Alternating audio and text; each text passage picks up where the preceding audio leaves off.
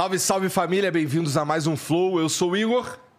E aqui do meu lado temos ele, o bigode mais bonito do mundo, Salve, Gianzão. salve família. Tá animado, cara? Tá Tô bonito? animado, tô animado. Pneumonia todo fudido. Tô meio fudido, mas tô aqui, né? Dever sempre em primeiro lugar. Tá bom, então. Vamos conversar hoje com o Léo Picon. E aí, Léo? Cara, obrigado por vir aí, cara. Tô aqui, né? Dever sempre em primeiro lugar. É, é isso, é isso, pô. Ah, tá bom. tá, tá certo, então. Então, o que, que eu vou dizer depois dessa daí? É Eu isso, segunda-feira. Temos que começar a segunda-feira como? Com bebidas, drogas, vapes, bate-papo. Aí eu flow. concordo, Perfeito, cara. É isso. perfeito. Aí eu acho que esse é o melhor, esse é o único bom que tem na vida, Eu né? gosto, da, eu gosto dessa atmosfera daqui. É? É, fumaça no ar, assuntos. Ah, ó. Então toma então. Começou agora. Místico. Boa. Bom, é, antes da gente começar de fato, tem aí um emblema, não tem, Vitão? Tem, não tem? Que isso, mané. Caralho, moleque. Ficou maneiro, ó lá. Esse que eu fico. Mano, tá. A camisa é, da Proof. Eu, eu me liguei agora aqui nessa foto, tá minha irmã no fundo, mas na minha primeira impressão dessa foto, eu achei que eu tava. Me pegaram, tipo, vendo um pornô, tá ligado? Cara, assim, eu, tipo, cara, eu posso. Tá até suandinho. tô até suando. Mas era tipo assistindo BBB, tipo. É, isso é maneiro, a referência, maneiro. A, galera, a galera me pergunta como é que foi e tal, assistir o BBB com a minha irmã lá. Foi, eu não ficava assim, não, eu ficava bem de boa, assim. É? Eu até fiquei surpreso, porque é uma experiência que se vive uma vez na vida. Aquele dia que, que a gente se encontrou lá na Prove lá, ela já tava no BBB? Acho que não, né? Não, não, não, foi né? bem antes. Bem antes, Bem né? antes. Foi Cara, bem tá- antes. Tu tava com cabelo diferente também. Quem? Tu. Eu mudo de cabelo igual as pessoas mudam de roupa. É? É. Bom, mas ó, pra você resgatar esse emblema aqui é totalmente de graça, tá bom? Só pra você ter um perfil na plataforma e entrar lá em nv99.com.br barra Eu vou, resgatar. eu vou resgatar, eu gostei. Não, pra você a gente manda no WhatsApp, Quem... pô. Não, mas porra, vamos, eu sei que vocês Resgata vão fazer então, isso, ladrão. mas, porra, como é que eu então. resgato? Me explica. Então, é só você entrar em nv99.com.br NV99, ah. barra resgatar Barra. e usar o código APROVE-se. nv99.com.br Barra resgatar. barra resgatar. Aí, mano, resgata. Aí resgata. que Aí é só conta. colocar o código APROVE-se, que ele vai de graça para pro teu perfil. com, com um Com- P. É, É. P. É assim, é anti-burro esse. Dá pra você Apro- colocar apro- aprove-se, aprove-se com dois S, Ah, aprove-se... tem todos, Tem todos. variantes. também, dá pra pôr também. Ah, ah, pôr. Aham. Aí ele Boa. pede um login, né? Isso. Aí você Resgatei. conta, Muito fácil, galera. Só entrar e, ó, resgata. Tá resgatado aqui.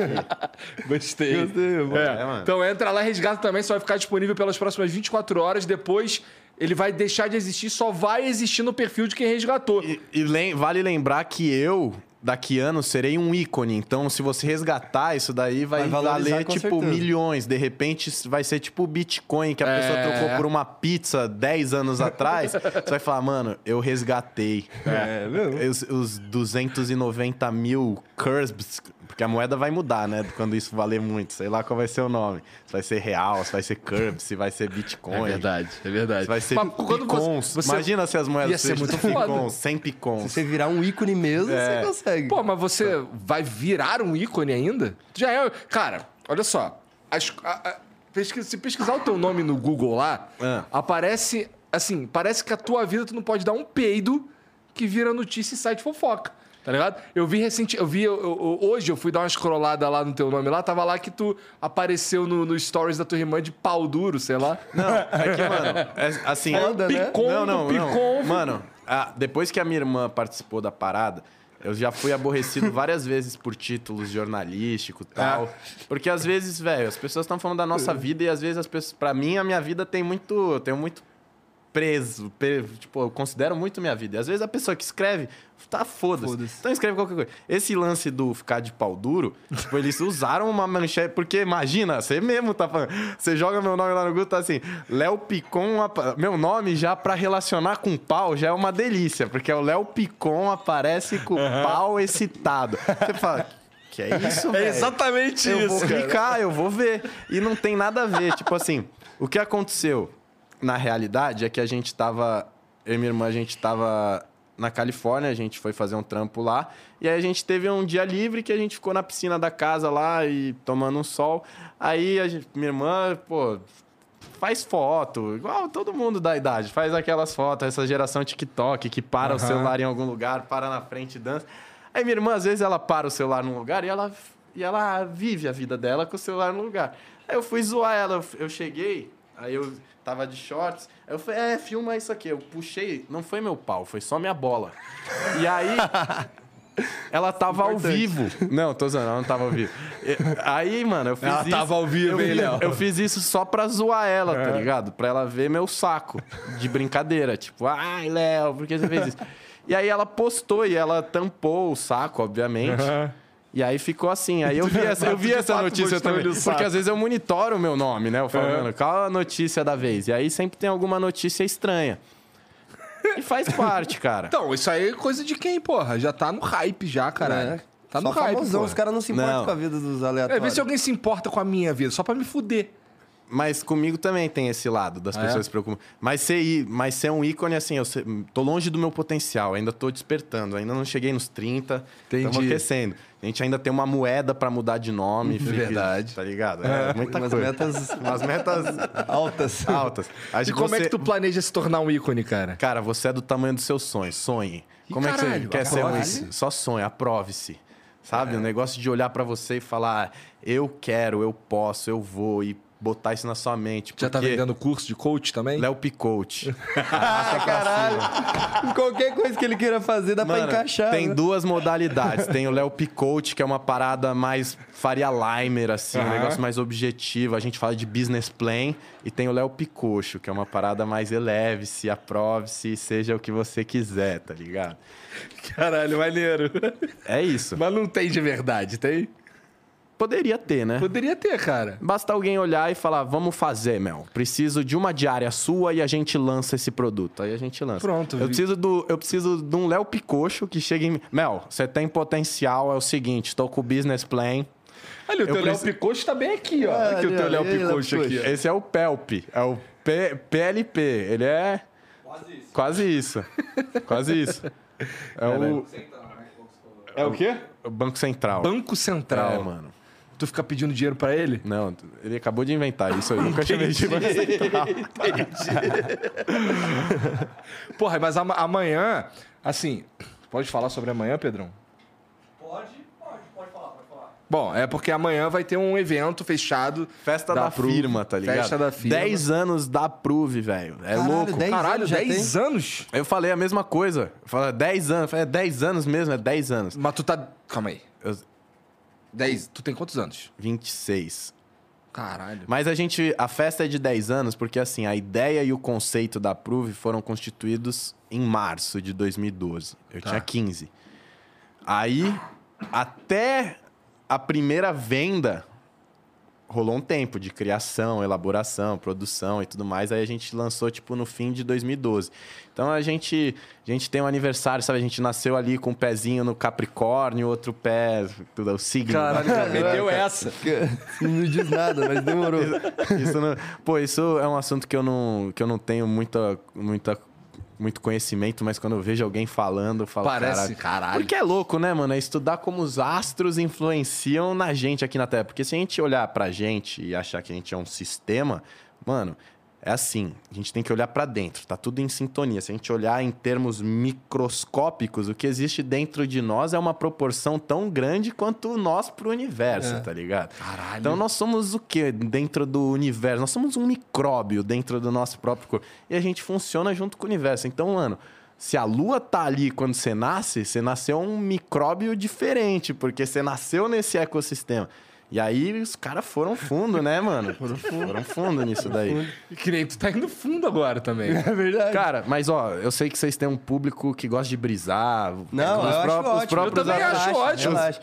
Daí- Já, ó, não tô te cortando, não tô, não tô querendo roubar a brisa, não. Eu acho maneiro. Não, isso. também, eu acho, eu gosto de desconstruir cada, cada entrevista, acho que é legal ser diferente, né? Senão gira sempre nas mesmas paradas. Mas tem um. Tem uma. Existe uma parada chamada filosofia hermética, tá Tô ligado? ligado, tô ligado. Que veio há muitos Mas isso é um anos. bagulho meio oculto, né? Ocultismo, não sei. Ah, tipo assim, é uma parada que foi transmitida por milênios. Então, tipo, o bagulho foi antes de Cristo. Esses ensinamentos passaram por tempos onde você conter esses pergaminhos, essas escrituras, você poderia ser queimado na fogueira. Então, tipo. E, É tinha- e tem uma base muito foda. Todas, tem vários vídeos no, no YouTube. Acrópole, tem um canal chamado Acrópole. Não que sei tu fica se você já- vendo lá bagulho de filosofia. Assista na velocidade vezes 3. Inclusive, vocês que têm uma relação boa com o YouTube, YouTube, vamos inventar aí a velocidade vezes 10. Cara, né? a É, gente não, não, tem não. uma relação boa com o YouTube. É, é o contrário aqui, cara. Mano, é aquilo que eu falo. A gente é o que a gente pensa. Vamos pretender que vocês tenham uma Nós relação boa com o YouTube. Sou brother do Brother, YouTube. Porque YouTube aí o nos ajuda. YouTube, mano, logo você joga pro universo, tá ligado? Isso é filosofia hermética. A gente tá falando, ó, o Flow tem uma ótima relação com o YouTube, tá Pronto, ligado? pronto. E tudo tá se alinhando, tudo no tempo de Deus, que é outra coisa que eu acredito. E aí a gente tá falando de Flow, relação com o YouTube. Eu vi que essa semana o Monark volta aqui como co-host. Aham. Fiquei feliz com a notícia, porque eu acho que a vida é sobre aprendizados e sobre ciclos que giram. E a gente tem que todos, como um só, evoluir. Então que evolua o Flow, que evolua o Monark, que evolua a relação de vocês com o YouTube, que é uma plataforma de comunicação maravilhosa, onde vocês são hiper valiosos, tá ligado? Porque o que vocês fizeram, se tiver a história do YouTube Brasil, do, do PC Siqueira ao dia de hoje, assim, do vídeo da Daniela Sicarelli transando no mar ao dia de hoje, tipo, que é a história do YouTube. Vocês têm um marco ali, Tem tipo mesmo, assim, tem mesmo. tá ligado? Vocês têm um marco, ó, é que nasceu o Flow. E, porra, é importante, é importante ter diálogo também e estar junto. Acho que quem sonha junto sobe junto. É, o diálogo é o mais importante, né? A gente tá meio que vivendo uma fase da sociedade brasileira que, talvez mundial, que o diálogo tá meio deficitário, eu diria. É, não, porque o diálogo ele vem de um D, né? Se a gente pegar para que vem de uma dualidade, né? Um diálogo é quando um lado fala com o outro. Hoje em dia a sociedade é muito é, Só eu que tô Sozinho, certo, é. foda-se você. é muito é como é que como é que como seria o oposto do diálogo, né? Um mon- Ah. seria um mon- monólogo, Monólogo. né? As pessoas Monólogo. falam o que elas pensam, e elas impõem isso e elas são verdadeiras tiranas no, no mundo digital, onde é tão Só fácil quer falar. conversar com quem já concorda com você mesmo, pregar para convertido já e nunca dá brecha Exatamente. ter uma discordância. E, e sabe uma parada que eu penso? Tipo, é tão importante a gente dialogar com quem pensa diferente, porque uma coisa que a gente.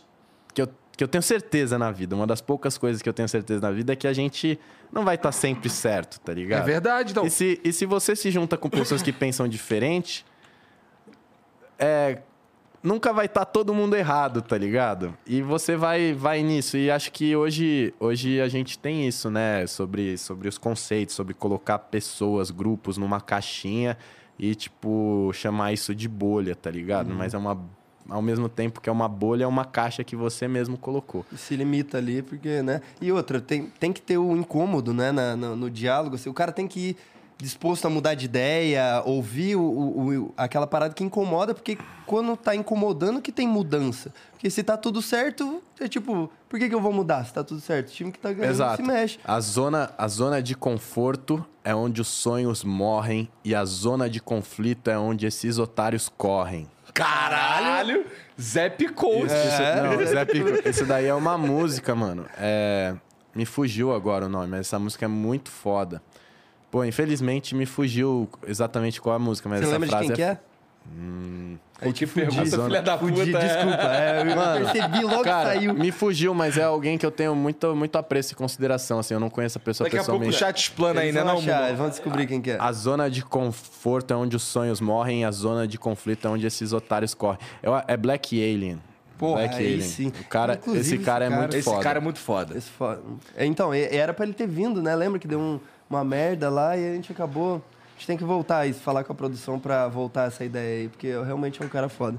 Tem vários que pegam. Então, mas sobre o, sobre o evento de amanhã, tu vai, tu vai ser uma das estrelas do evento, não é? Ah, sempre, né? Quando não? Tô zoando, o cara mete uma. Caralho. Pô, Caralho, festa, dessa daí dá festa de acreditar. 10 anos da Prove. Vai ter um show meu, um show do Pedro Sampaio. A gente tá preparando algo especial nisso. O que, que tu vai fazer no teu show? Cara, meu show, eu tenho, eu tenho a base dele onde eu toco, né? O discoteco. É, eu tenho minhas músicas também, que eu, que eu interpreto algumas no show. Mas um bagulho que eu sempre gostei muito de fazer foi subir no palco com os meus amigos, tá ligado? E fazer show junto. E, e como eu cresci muito inserido no meio artístico, meio musical, as pessoas que eu chamo de amigo mesmo, que são amigos realmente de estar em casa, acabam que são pessoas que estão na música e estão muito bem inseridos na música. Então é muito divertido quando a gente consegue se juntar. Eu sou o cara da CDJ, eu sempre gostei de mexer, fui, fui encarando isso cada vez com mais seriedade e chamo a galera. E, e aí tem essas participações. E aí dentro disso também, cara, tudo, todo esse processo que eu venho fazendo, tocando, a gente tá girando bastante show pelo Brasil, tá bem Pô, legal. maneiro.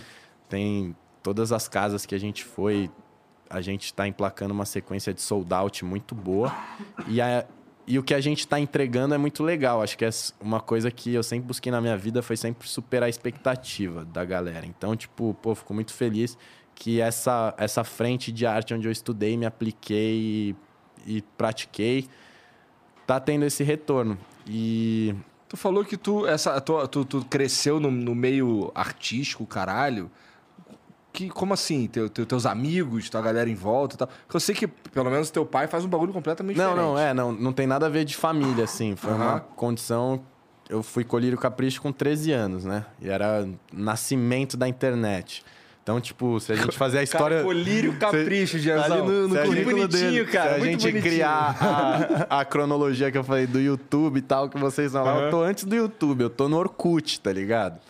E aí do Orkut eu fui pra isso e, tipo, foi uma parada que foi muito. Ô, Mumu, pega uma foto do Léo Picon com 13 anos aí, colírio capricho, que eu quero ver. Léo Picon Colírio Capricho, pode botar, que você vai E ver. como que é ser colírio? O que, que vocês faziam? Pegava gente pra caralho na escola, né? Então, Era isso? Na escola, eu era muito amigo de geral, assim, eu sempre fui um cara muito comunicativo com todas as pessoas mais novas, mais velhas, funcionários da escola. Estudei no Colégio Rio Branco, da hora demais lá, na Granja Viana. E era, ó, Caralho, cara. Caralho. e aí era Cabelinho de isso. Justin Bieber. Era isso mesmo. E, tipo, essa época, mano, eu já colava em eventos, fazia minha grana, fazia meu corre conscientemente. De modelo? É, na verdade, mano, eu tinha um público que era. Que até hoje muita gente permanece, fala, pô, eu te conheço desde da Capricho, eu acho isso muito da hora. Ou seja, são pessoas que estão me acompanhando há 13 Mó anos já. tempão. É. E, e aí, mano, era insano, mano. Eu entrava numa casa de show em diversos lugares de São Paulo, passou a ser Brasil em um determinado momento. E era escolta de quatro seguranças. Caralho. mina- Ah, Caralho, gritaria moleque. insano. E era muito novo pra mim, eu não tinha uma, tipo, eu tinha uma referência muito próxima a mim, que era um amigo meu também da minha escola, que era o Dudu Surita. Aham. Que eu tava na foto ali também. Não, não, o Dudu Surita, ele é filho do Emílio. Aham. E, e meu primo é o Marcelo Bolinha, a gente tinha esse link, a gente estudou na mesma escola, tudo por acaso. O Emilinho, que é o irmão mais velho dele também. Então eu cresci muito na casa dele e ele foi o primeiro, assim.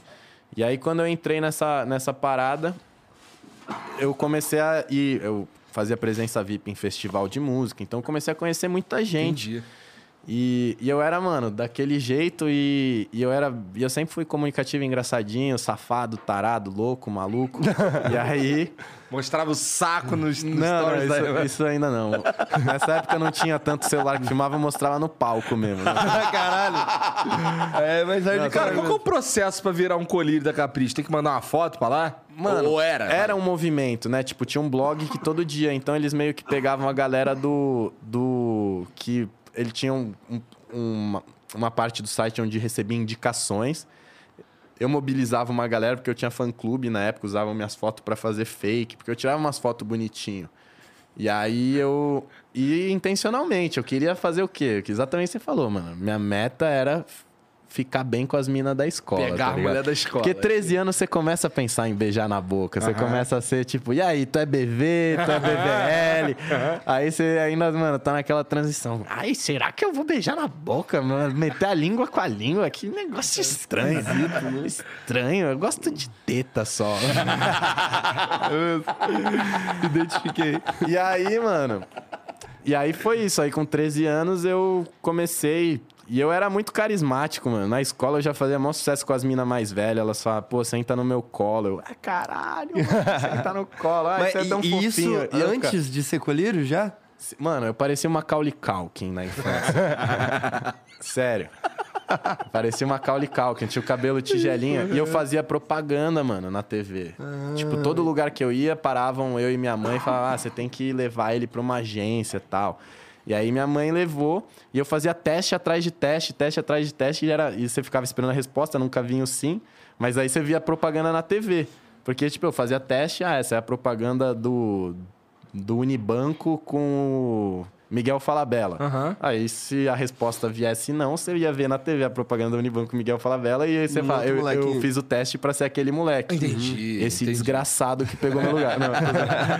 e aí, mano, no caso, depois de vários, tipo, não tem um não, tá ligado? Ninguém fala não. Só, tipo, a resposta não chega. Cagou. É. E aí, depois de várias dessas, eu fiz a propaganda do Unibanco com o Miguel Falabella. Depois eu fiz outra com o C&A, mas, tipo, de tanto passar por isso, eu fiquei muito habituado a ter, tipo, uma câmera, eu tendo que fazer alguma coisa, direção. E era algo que eu, que eu gostava, tá ligado? E Nessa aí, época, tu, qual que é a diferença, assim, qual que é a diferença de idade entre tu e tua irmã? Cinco anos. Ela é cinco anos mais nova. Tá, nessa época, então, ela era só uma criança. Não, né? e aí minha irmã, quando ela nasceu, que eu já, tinha, já fazia isso, ela já entrou nesse esquema logo com seis meses de idade, tá ligado? Ela fez Caralho! catálogo porque ela nasceu de olho azul, bonitinha. Mano, a genética que caiu em nós. Não tem, não sei como aconteceu, tá ligado? Meus pais não têm olhos claros, tá ligado? É mesmo? É. Quem Ué? tinha olho claro era o jardineiro, tá ligado? Foi mó B.O. na minha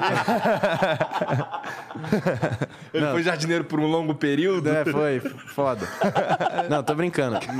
Não, meu pai tem olho claro. Desculpa, meu pai tem olho claro, mas ninguém é loiro. Tipo assim, mano, é uma genética muito louca, sabe? Quando eu comecei a estudar azão, azinho na, na Aham. eu falei, mano. E tem alguma coisa O errada. jeito que eu nasci é tipo 0,0000075% de chance de, de nascer. E minha irmã também. Então, tipo, pô, a gente nasceu com um rosto totalmente diferente do- dos meus pais, assim. E a gente começou a rodar, mano, essas paradas. Como, E- como é que era, como é que era pra tua mãe, essa porra, ter um filho famoso, caralho? Mano, foi. Sabe, sabe quando algo novo, assim, tipo, Twitter. Hoje até minha avó tem Instagram, tá ligado? Mas. Twitter era um negócio super nichado. 13 anos atrás, irmão, era papo de Orkut mesmo. Era não tinha nem idade pra, pra, pra entrar Entrar no Orkut, que Orkut, tu tinha 18 anos, é. Legalmente, É, né? sempre fui um fora da lei. e, a- e aí, mano, eu entrei no Orkut e, porra, isso foi muito louco, porque foi estopim da minha carreira, tipo, na internet. E foi um bagulho que, porra, eu tive uma base familiar muito foda. Tipo, várias horas que eu ia derrapar numa curva, meus pais me botaram de volta na pista. Tipo, sei lá, com 15 anos eu fazia 5 mil reais por mês. Com 15 anos, tá ligado? Aham. Que, corrigindo aos valores de hoje, 5 mil reais é tipo um milhão e meio. É, mas, mas, mas, mas, assim, Mas é por aí. dinheiro pra caralho. Não, né? mas, pô, quando você tem 15 anos, as contas tudo paga pelos pais, Irmão, tipo assim, pô, reais? você Cinco pode reais comer você fazer- McDonald's é, todo dia, toda hora Wheels, e, e. foda-se, tá ligado? É, É isso isso que era viver como rockstar. E aí, mano, era muito louco, cara. Só que aí com 15 anos eu abri a Prove também, foi uma Caralho, outra Cara, parada. e que que, assim, 15 uma anos. parada que eu, eu gosto muito é dessa ideia de ter uma marca própria, tá ligado? Por isso que eu me dediquei pra caralho lá no- na nossa loja e tudo mais. Sempre gostei dessa vibe. E que que, tipo, você tinha 15 anos. Eu não pensava nisso quando eu tinha 15 anos, tá ligado? Eu comecei a pensar. Eu trouxe um drinkzinho, velho. Caralho, esse, eu não posso que eu tô no antibiótico, mas. Tá no antibiótico? Pô, vou te eu- falar, eu quero um. Eu vou escola- tomar, eu vou tomar os dois. Experimenta Boa. os dois. Tá, deixa eu tomar. Tomar um e a gente... Mas, Mas e aí? E, tipo, beleza, tu pensou, quero ter uma marca Mano. de roupa. E aí? um- um- Não, um tá bom aqui, pô. E aí, mano, que foi o seguinte: com 15 anos eu pensei, eu quero ter uma marca de roupa. Por que isso? Porque eu já tava com poder na mão por dois anos, tá ligado? Era muito forte o bagulho de ser colírio capricho. Não só de ser colírio capricho, mas eu nesse universo eu tava muito bem posicionado. Tipo, Mas a galera já tava fazendo isso, de começar a ter marca e tudo mais. Da onde que veio esse estalo? Mano, assim? eu comecei a customizar todas as minhas roupas, tá ligado? Já Uhum. uniforme de escola, eu fazia uns bagulho que é que assim dava pra muquear, porque a minha escola era meio rígida com essas coisas. E aí eu sempre fui muito bom negociante, então tipo, mano, olha, pra estudar aqui, eu meti essa na edição. Eu lia um livro, eu leio um livro de regras. O meu uniforme não está desconfigurado. Ele está adaptado, tá, Aham. tá, tá. Tipo, vocês não Achava podem uma me proibir de usar. O cara é juiz, tá ligado? Caralho, eu vou chamar meu advogado. Aí o cara virava o próprio advogado. Caralho. E, a- e aí, mano, eu fazia isso e eu também gostava, como eu, como eu, eu já trabalhava de certa forma com a minha imagem e, e já fazia uma grana também pra, pra assim, tipo, pô, meus pais, meu pai deu uma condição muito bacana de vida pra mim, pra minha irmã, mas nunca foi uma parada tipo assim, ah, pode ter o que você quiser. Full Disney, né? É, full Disney. Tipo, assim, a gente teve uma condição bem legal, mas tinha coisas que. que ah, pai, quero ir ficar um mês na Califórnia fazendo intercâmbio. Não, tipo, não, não tinha esse Não era espaço, assim, Não né? era assim. E, e eu consegui essas paradas através do meu trampo. Então, tipo, eu fiquei um mês na Califórnia com a forma turismo através do meu trampo, já em 2012. 2012. Levando 16 mina comigo, tá ligado? Caralho, No- você viveu muito, né, doido? Foi, foi muito louco. E aí, tipo. Não, peraí, peraí, peraí. A ideia. Não, não, não, não, não, peraí. Tu não solta essa e Aí muda de continua assunto. falando. É. Tu ficou um Não, é que, é que eu falo isso com 26 anos, parece, levei 16 mil. Mas, tipo, era California Summer com Léo Picon, tá ligado? Aí as pessoas podiam comprar e iam, e, tipo, era um mês ficando numa universidade, aprendendo a falar inglês. Então, tipo, porra, eu consegui conver... fez disso um produto, então. É. Fiz disso um produto e não só isso, um puta investimento em si próprio, tá ligado? Porque essa viagem, assim como a que eu fiz no ano anterior, que eu fiquei um ano em Boston, um ano não, um mês em Boston, pô, essas viagens pegaram minha cabeça, assim, e me colocaram... Eu andava de metrô, de skate nessas cidades, olhava, ia atrás dos bagulho que eu queria. E tu tinha quantos anos? 15 e 16. Novão, novão. Porra. Novão. Mas assim, já é um novão que se você tiver na, na disposição, você já consegue fazer suas coisas. Porque. E aí a ideia da marca veio, tipo, eu tinha muita dificuldade em achar lojas legais no Brasil, principalmente diante da, da perspectiva que eu tive com Boston e Los Angeles. Tipo, eu fui lá, Se mano. de referência. Mano, eu fui gringa. numa loja que, tipo assim, eu cheguei assim, era uma loja de conveniência bem bem estilizada pra ser de bairro, assim, tipo, um negócio bem americano, bem. Aí eu falei, porra, aí eu procurei na internet, a loja bodega era aqui, né? E aí, tipo, você via a loja na internet louca demais. Aí o cara me aponta pra uma máquina de refrigerante. E, tipo, a loja toda velha, mano. Você olhava e você falava, mano, o que, que é essa máquina de refrigerante? Ele apontou pra máquina de refrigerante. Ele falou, é, vai em frente. Eu falei, como assim? Vai em frente. Aí, mano, eu chego na máquina de refrigerante, assim, a máquina de refrigerante faz assim, ó. E é uma escada pra baixo, assim, pra uma loja irada, cheio de produto louco. E, tipo, no Brasil não tinha nada disso. Né? Nem a, não tô nem pedindo a geladeira, mas não tinha nada dos produtos que estavam lá embaixo. E hoje, com a, com, com a conexão geral, internet, hoje, mano, você compra aqui no Brasil os tênis que tem, mas na época você tinha que fazer um garimpo surreal. É verdade. E aí eu falo, mano, eu quero. Já que eu não vou conseguir fazer isso no Brasil, eu quero fazer minhas próprias roupas, porque eu já tinha os moldes, eu cortava, meu sócio também, o Kaká cortava as camisetas dele, a gente tinha algumas ideias. E aí, mano, a gente decidiu fazer por nós e a gente foi atrás por nós. Tipo, fomos comprar o domínio, criamos o logo. Mano, a gente fez tudo o que precisava ser feito. Eu e ele, e a gente não tinha, tipo, ah. O nome já era Prove desde o começo. Desde o começo. Surgiu disso aqui, que eu comecei fazendo em foto. Tipo, tem muita coisa que até hoje eu faço. Eu crio uma parada, eu não sei quando vai ser usado, mas eu já deixo isso na bala. E isso, olha que louco. Tipo, É, o Pedro, quando, quando a gente foi lá, no, no- no- lá na, na, no na central da Prove, talvez, no escritório da Prove lá, eu lembro do Pedro falando assim, porra, Léo é um filho da puta, fica desenhando em tudo aqui. Isso aqui foi tudo o Léo que desenhou. Não, tem. Eu tenho um processo criativo, assim, eu, eu alimento muito meu, o artista que habita em mim, assim. E eu gosto, mano. Acho que é importante, não só pra mim, pelo que eu trabalho, mas pra todos. Todo mundo tem um artista dentro de si e que muitas vezes o meio que a gente vive, ou até nós mesmos, a gente acaba silenciando essa parada. E nosso eu artista, ele tá totalmente conectado com a nossa infância, tá ligado? Então, tipo, você silenciando o seu eu artista, você tá matando a criança que mora dentro de você. Eu penso assim, tá ligado? Eu gosto disso viu? também, cara. Eu gosto E- dessa vibe. Eu acho que por isso que a gente tem um fit maneiro com a Prove. Desde a primeira conversa que a gente já falou com eles, é. Pô, por isso que a gente fez a nossa loja com eles e tudo mais, porque tem essa porra aí. Eu sou esse maluco daqui, tá Aham. ligado? Eu o sou o cara velho que, ranzinho. É, que me importa é- muito com essa e é importante, artística. mano. É importante porque, assim, a gente vive num mundo de pessoas plurais e, tipo assim, essa pluralidade, quando ela é somada, ela tem um produto incrível, mano. E é o que a gente tava falando lá atrás, da gente se relacionar com pessoas que são diferentes. São... Uhum. Isso, é, isso é muito da hora. E aí a Prove veio meio que disso, tá ligado? É, eu falei que eu tinha criado isso nas fotos. E O que, que é isso?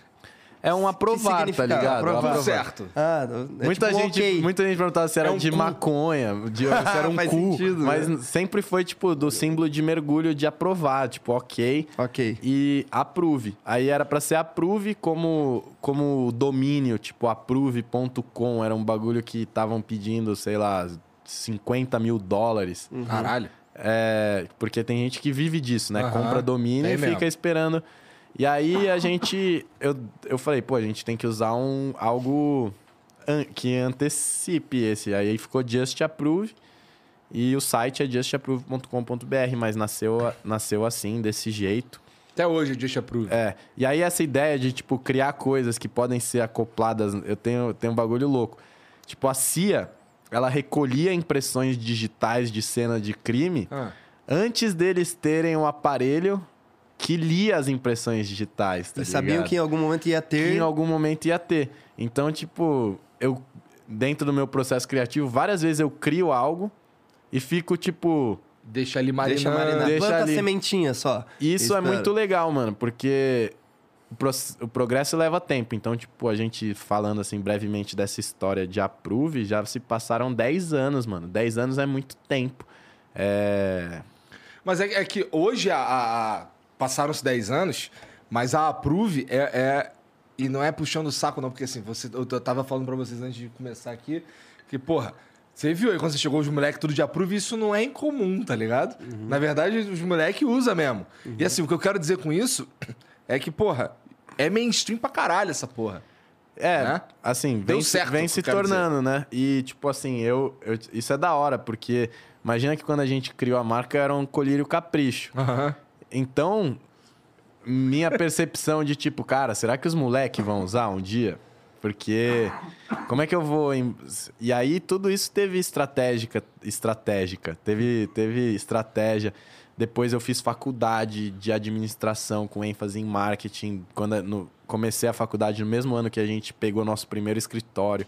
Então, mano, foi um processo muito louco de, de desenvolvimento. Assim, é difícil eu falar da minha história sem falar da Prove falar a história da Prove sem falar sem falar de mim. Nesse processo mesmo também eu pude conhecer muitas pessoas da música que, como a gente falou, o Pedro Sampaio é um cara desses, tá ligado? Porra, que... o Vintage. Né? O Jetta de Vintage aqui, que é O uma Vintage, coleção da sabe, eu conheci o Vintage, mano. É, já, ele tava surgindo na cena eletrônica Cara, e... eu cheguei, eu cheguei. Assim, o meu contato com vocês da Approve foi por, por meio do, do Vintage, de certa Foi. forma. Porque, assim, o Gaspar, que, pô, que pôs a gente em contato e tudo mais. É, tava pra lançar cara, a coleção quando ele foi, né? Ele é um cara foda, assim. Várias vezes a gente se encontra e a gente consegue ter um papo longo de, tipo, ideias mesmo. Isso é muito legal. É um Valorizo foda. muito Ele é quando, quando, quando existe esse diálogo construtivo, né? Não conversas padrões, tipo, e aí, tudo bom, É, da hora, tal, tirar uma foto, ali, é, é. e é nóis.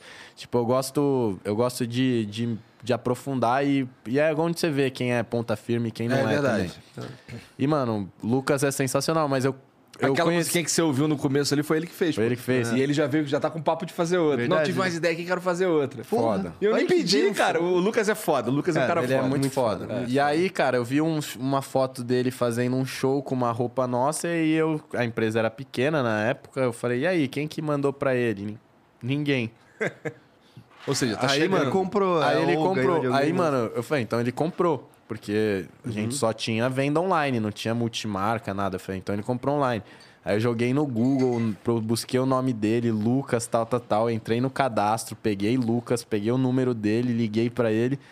Aí não era o número dele. Aí, mano, Era do Gaspar. É, provavelmente. é, era um número X, assim. Aí eu peguei o número dele com uma amiga nossa em comum, a Gabi Lopes, que faz parte demais da. tá comigo desde essa época da Capricho. Minha irmã tá até hoje na, na cena também. E fez parte da nossa campanha de 10 anos agora. E, e aí eu peguei o número dele e mandei mensagem. Pô, mano, da hora que você curte e tal, vamos te mandar mais coisas. E foi aí que a gente se conheceu, foi aí que a gente. Faz tempo isso? Faz, mano. A gente ainda tava no, na Vila Mariana. Na Vila Mariana. Entendi. no- Isso é papo nosso- de quantos anos? A gente ficou lá até 2016. Faz um tempo, aí, pelo menos seis anos, hein? É. É. E aí, pô, acompanhei toda a crescida dele, dessa cena também, que eu, junto disso, também conheci, pouco tempo depois conheci o Alok também, que... Que, Que é outro cara foda. outro cara espetacular, sensacional, a família dele. É. E o Alok foi um dos primeiros caras a começar a trabalhar com impulsionamento de música através de influenciadores, tá ligado? E acho que pelo próprio consumo de influenciadores dentro da família dele, assim, dos influenciadores que eles viam, eles chegaram até mim. E, porra, eu não, eu não era muito próximo da cena eletrônica, assim. Eu sempre gostei mais de hip hop, de rap e, e funk. Mas essa, esse rolê, pagode, samba. E aí o eletrônico foi entrando assim e eu comecei a gostar e comecei a ver toda a cena dos caras crescerem. Então, tipo, os shows mudando, os palcos. E aí, tipo, agora esse fim de semana minha irmã tava no, na Só Track Boas. É? Me, me mostrou como é que foi o evento. Pô, é Nossa. muito louco. É muito. Assim, eu, eu não fui no, no Só Track Boa, era pra gente ter ido, se o Jean tivesse ficado doente. É, mas eu fui no, no Vintage is Back. É, quando ele voltou no Arca, pro Brasil. né? É. Puta que pariu. Não, Caralho, que, muito do caralho. Que E é, e é o caralho. que eu falo, né? Tipo, eu falei, pô, quem sonha junto, sobe junto. E é muito louco ver toda essa galera, toda essa atmosfera crescendo e subindo. E, tipo, só fazendo bem, evoluindo. Vendo que nesses processos todo mundo dá uma escorregada em algum momento. E, tipo, tá à disposição dessas pessoas pra estender as mãos e falar, mano, vamos nessa. Você é muito mais que isso e... e Vamos pra frente. É isso assim. aí. Isso, isso é da hora. Então, tipo, desse processo todo, além de eu ter me aproximado muito da música, que foi, foi um caminho que eu sofri um magnetismo até chegar no ponto de começar a me apresentar em shows, fiz muitas amizades, tá ligado? E amizades que, que me que me abriram a mente, o horizonte. Tu sem- produz música? Tu faz algo? Tem, tu tem uma música do Léo? Tenho. Eu tenho 10 músicas lançadas nas plataformas, mas, tipo, eu tô produzindo. Eu tô finalizando a produção de um álbum com, com 20 faixas. Maneiro. E aí, tipo, quando eu finalizar essa, esse álbum, ele foi feito com calma, tá ligado? Isso é muito importante dentro de alguns processos, tá ligado? Às vezes a gente vive numa indústria do imediatismo, Sim. sabe? ah, Nossa, nem me disso fale, pra cara. ontem, pra ontem. E aí você acaba podando tua criação, porque, porra, é como uma planta, velho. Ela leva tempo pra, pra germinar e chegar no, no fruto. Você colher antes, você vai colher ele antes do ponto. Então, Sim. tipo, esse álbum eu tô encarando assim, tá sendo muito legal. Então, ele conta toda uma história, ele tá conectado com a minha vida. Todas as letras fui eu que escrevi, inspirados em coisas e sentimentos próprios. E, é um álbum que tu canta, umas músicas que eu tu canto, canta. Eu canto. E é, mais, é mais voltado pro eletrônico, e aí... Não, não tem. Não tem tipo eletrônico? assim, ele é, tem. Na verdade, mano, eu como eu, tá ligado? Eu falo, tipo, a gente falou do rolê de eletrônico, mas do rolê da música, eu já andei com todo mundo que você pode imaginar, de todos os gêneros. Então, tipo, nada mais natural que o meu trabalho da música fosse algo assim também. Então tem de tudo. Tem tem samba, tem trap, tem rock, tem funk, tem tem boom bap, tem reggaeton, tem tudo assim, e tipo, tudo é louco falar disso agora, porque ainda não tá pronto. Eu quero voltar pra falar aqui quando lançar, Demorou. tipo assim, pô, porque isso vai ser bem legal. E falta muito pra ficar pronto? Que, Mano, que tu diria? eu tô querendo lançar em setembro. É. É, tô Ó, querendo. setembro casa com o aniversário do Flow, né? Verdade, né? Dia 28 de setembro, aniversário. Então. Gente, é, eu tô pensando em lançar uma pessoa que faz muita parte desse processo criativo, é minha irmã. Ela faz aniversário dia 24 de setembro. É mesmo? Eu tô querendo entregar esse álbum no aniversário dela. Maneiro. E eu vi com ela, tipo. Porque ela, partici- ela sempre. Ela escutou todas as músicas de todas as. Vocês são fases. juntão de verdade? Juntão. Tipo assim, Pô, isso é maneiro. Hoje é muito louco, né? Que ao longo da minha vida eu recebi vários rótulos. Então, colírio capricho, blogueiro, influencer, dono da Prove, sei lá o que, sei lá o que, sei lá o que lá. E hoje as pessoas começam a me chamar de irmão, da Jade. Irmão da Jade. E, É. tipo, pra mim, mano, acho que é o único rótulo de todos que eu me identifico, tá ligado? Porque eu sempre me vi, assim, como o irmão da Jade, filho do Carlos e da Mônica. Eu nunca me vi com, com essas paradas de nenhum desses Que é, rótulos. o que é interessante, porque eu imaginei que, que assim, eu- eu imaginaria que tu se sentiria, de certa forma, diminuído por ser, por ser visto como o irmão da Jade, mas você tá me dizendo o contrário, e isso é legal pra caralho. Cara- Porque isso mostra que você tem orgulho da tua irmã. Não, tenho orgulho da minha família. Então, tipo assim, qualquer reconhecimento voltado a isso, ó, é o filho do Carlos, é o filho da Mônica, é o irmão da Jade. Pra mim é, é da hora, porque eu nunca quero deixar de me ver dessa maneira. Tipo, nenhum outro rótulo vocês podem falar, pô, ele é.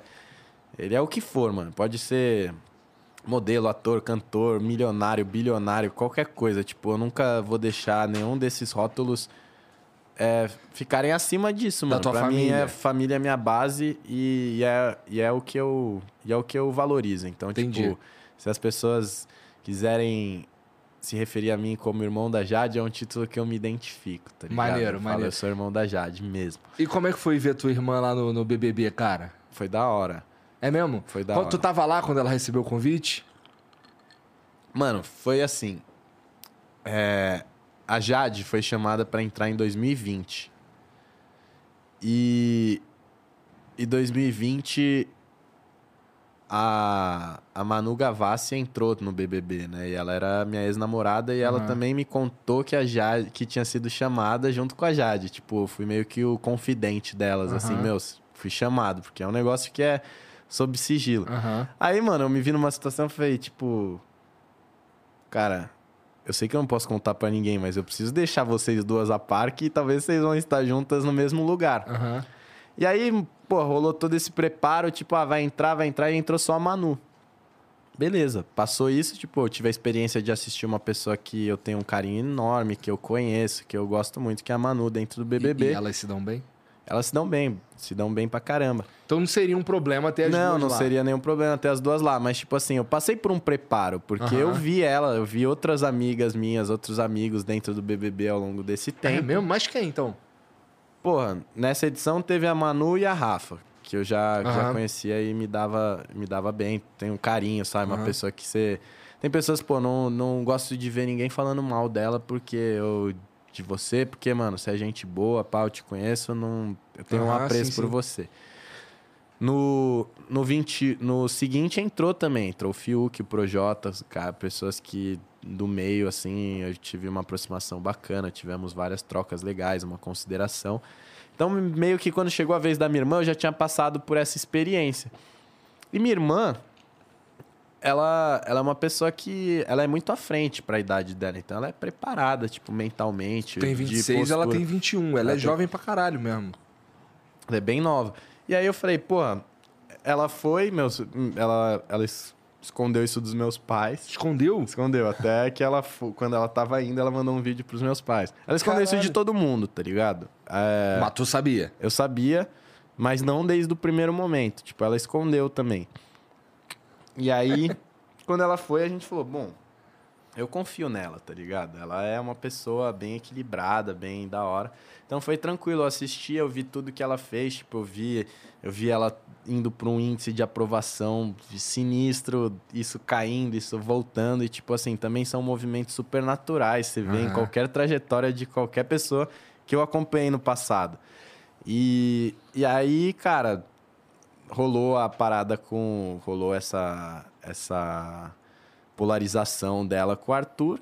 E, mano, eu achei da hora a postura dela, porque acho que o resultado, assim, tipo, é um jogo, né, mano? Mas como a sua postura diz, diz muito também sobre o seu resultado. Às vezes um time que não chega lá, não é campeão, mas tem uma garra e um espírito, ele sai vitorioso e com muitos aprendizados para outras competições, tá ligado? E a Jade tem várias competições que ela pode que ela pode ganhar e entrar com essa postura. Então, pra, na minha análise, assim, o tempo todo, ela foi muito da hora. Abriu várias portas pra ela, abriu várias portas pra mim. Tem uma história que ela tá. que estavam cotando ela pra, pra fazer uma novela e o caralho, né? Depois desse BBB aí. Mas isso aí deve ser um, um, um bagulho mais. Ai, caralho, agora as mulheres vão ficar piradas aí, né? Mostrou a barriguinha do Léo Picon.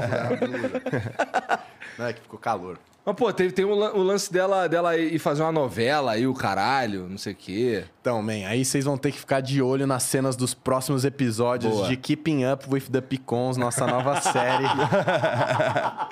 Podia Vocês rolar, total né? podiam meter uma Podia dessa aí, um. Kardashian brasileiro, né, cara? Ou a Billie Eilish, o irmão Mano, a gente. dela, né? Então, a gente. Essa é mais uma sementinha que eu já plantei, tipo o símbolo, assim. A gente Aham. fez uma série no YouTube chamada Irmãos Picon. Quem quiser assistir aqui no YouTube, depois que acabar aqui, Aham. entra lá que é da Maneiro. E aí sou eu e minha irmã debatendo diversos assuntos com o Bruno Zor, tá ligado? Como co-host, assim, ele- a gente fez na pandemia, então ele era o operador de câmera. Aham. E era muito da hora, porque ele trazia as dinâmicas e foi um formato legal. Mas a gente pensa, mano, em trazer um pouco, mostrar nosso dia a dia para que as pessoas vejam nossa relação. Acho que nossa relação é muito bonita, assim, é muito de verdade, muito. Floresce Que- coisas que boas. Foda, isso é muito foda. Isso é muito foda mesmo. Eu acho. Assim, é. Eu não tenho uma, uma relação tão próxima assim com os meus irmãos, mas eu acho muito foda quando eu vejo uma relação assim. né? Não é que eu não gosto dos meus irmãos, é que estão espalhados por. por Cara, é, é uma parada rara mesmo. Eu vejo e valorizo muito essa relação que eu tenho com ela, porque foram vários fatores. Tipo assim, é, somos filhos dos mesmos pais. É, nossos pais se separaram, eu tinha 13 anos, ela tinha 8, então foi uma idade onde a gente se aproxima, a gente teve que se aproximar e a gente era muito próximo, então e a gente entrou no mesmo ramo de profissão, assim, então foi um lugar onde eu já tinha pavimentado várias estradas onde ela pôde caminhar. Legal. E com o tempo a gente virou uma pavimentação só, tá ligado? E, e ver, ver essa evolução, sempre prezar por ela, pela evolução dela, foi uma parada que veio, tipo, um irmão mais velho com uma irmã mais nova, mulher, tipo, um instinto protetor. Então, sempre sempre fiz de tudo pra protegê-la das minhas maneiras, tá ligado? Eu posso estar certo, posso estar errado, mas eu sempre tento proteger ela, tento tento não não E ela te escuta quando tu fala as paradas? Cara, ela me escuta, assim, porque é um negócio que. que. Sabe? Tu já viveu as paradas, certas É, ela já, paradas, né? assim, várias coisas. Fala, quantas vezes não foi? Ó, tá vendo? Você não me escuta. Tá Aham. vendo? Você não me escuta. E assim, eu também escuto ela também, porque são percepções diferentes, Uhum. tanto de idade. Então, ela tem muito pra me ensinar, eu tenho pra, pra, pra ensinar pra ela. Eu sempre falo, pô, aprendizado é uma via de mão dupla. Uhum. Quando, você, quando você ensina, você aprende. Quando você aprende, você também pode ensinar quem tá, quem tá te, te ensinando. Aham. E é isso, é sobre compartilhar. Por isso que, pô, todo o nosso, todo nosso, nosso diálogo tá amarrado, né? Por isso que eu falo, é sobre o diálogo, tá ligado? E diálogo sempre foi uma parada que nunca faltou entre eu e ela. Maneiro. Hoje a gente mora no mesmo prédio, então eu tenho uma casa. Vocês se veem com E- bastante frequência, né? É, tipo, pô, isso é maravilhoso, assim, de, pô, poder entrar no elevador, bater na porta dela, Sim. ou ela. Pé, pé, pé, já chega na minha casa, me apavorando. Pé, pé, pé, pé. Eu, que? Sou eu! Ah! E aí, pô, tá Legal. sempre, tá sempre lá e, e a gente tem uma, uma relação legal de, de amizade, a gente viaja junto. Hoje a gente tá numa idade compatível, que é muito foda, né? Porque, sei lá, quando eu tava com 18 e ela com 13, É. Não dá pra vocês É. viverem as mesmas, as mesmas coisas. não dá. Mas hoje dá, é verdade. Hoje- razão. hoje Chega é um mais momento co- que iguala, né? Assim, vai. Vocês, tipo, não faz tanta diferença aqueles cinco anos de, Não, de não. idade. E né? acho que a gente passou, porque acho que é sobre isso, sobre a maioridade, assim, tipo, a maioridade também não, porque com 18 anos você fica muito preso na adolescência ainda, só que com mais poderes, né? É, 18 anos é, um, é, E- um, é um- uma ilusão que você é foda, só que tu é um bosta ainda. É isso, é isso, é isso. E aí, cara, a Jade, se eu não me engano, ela tá com 20. Ou 20?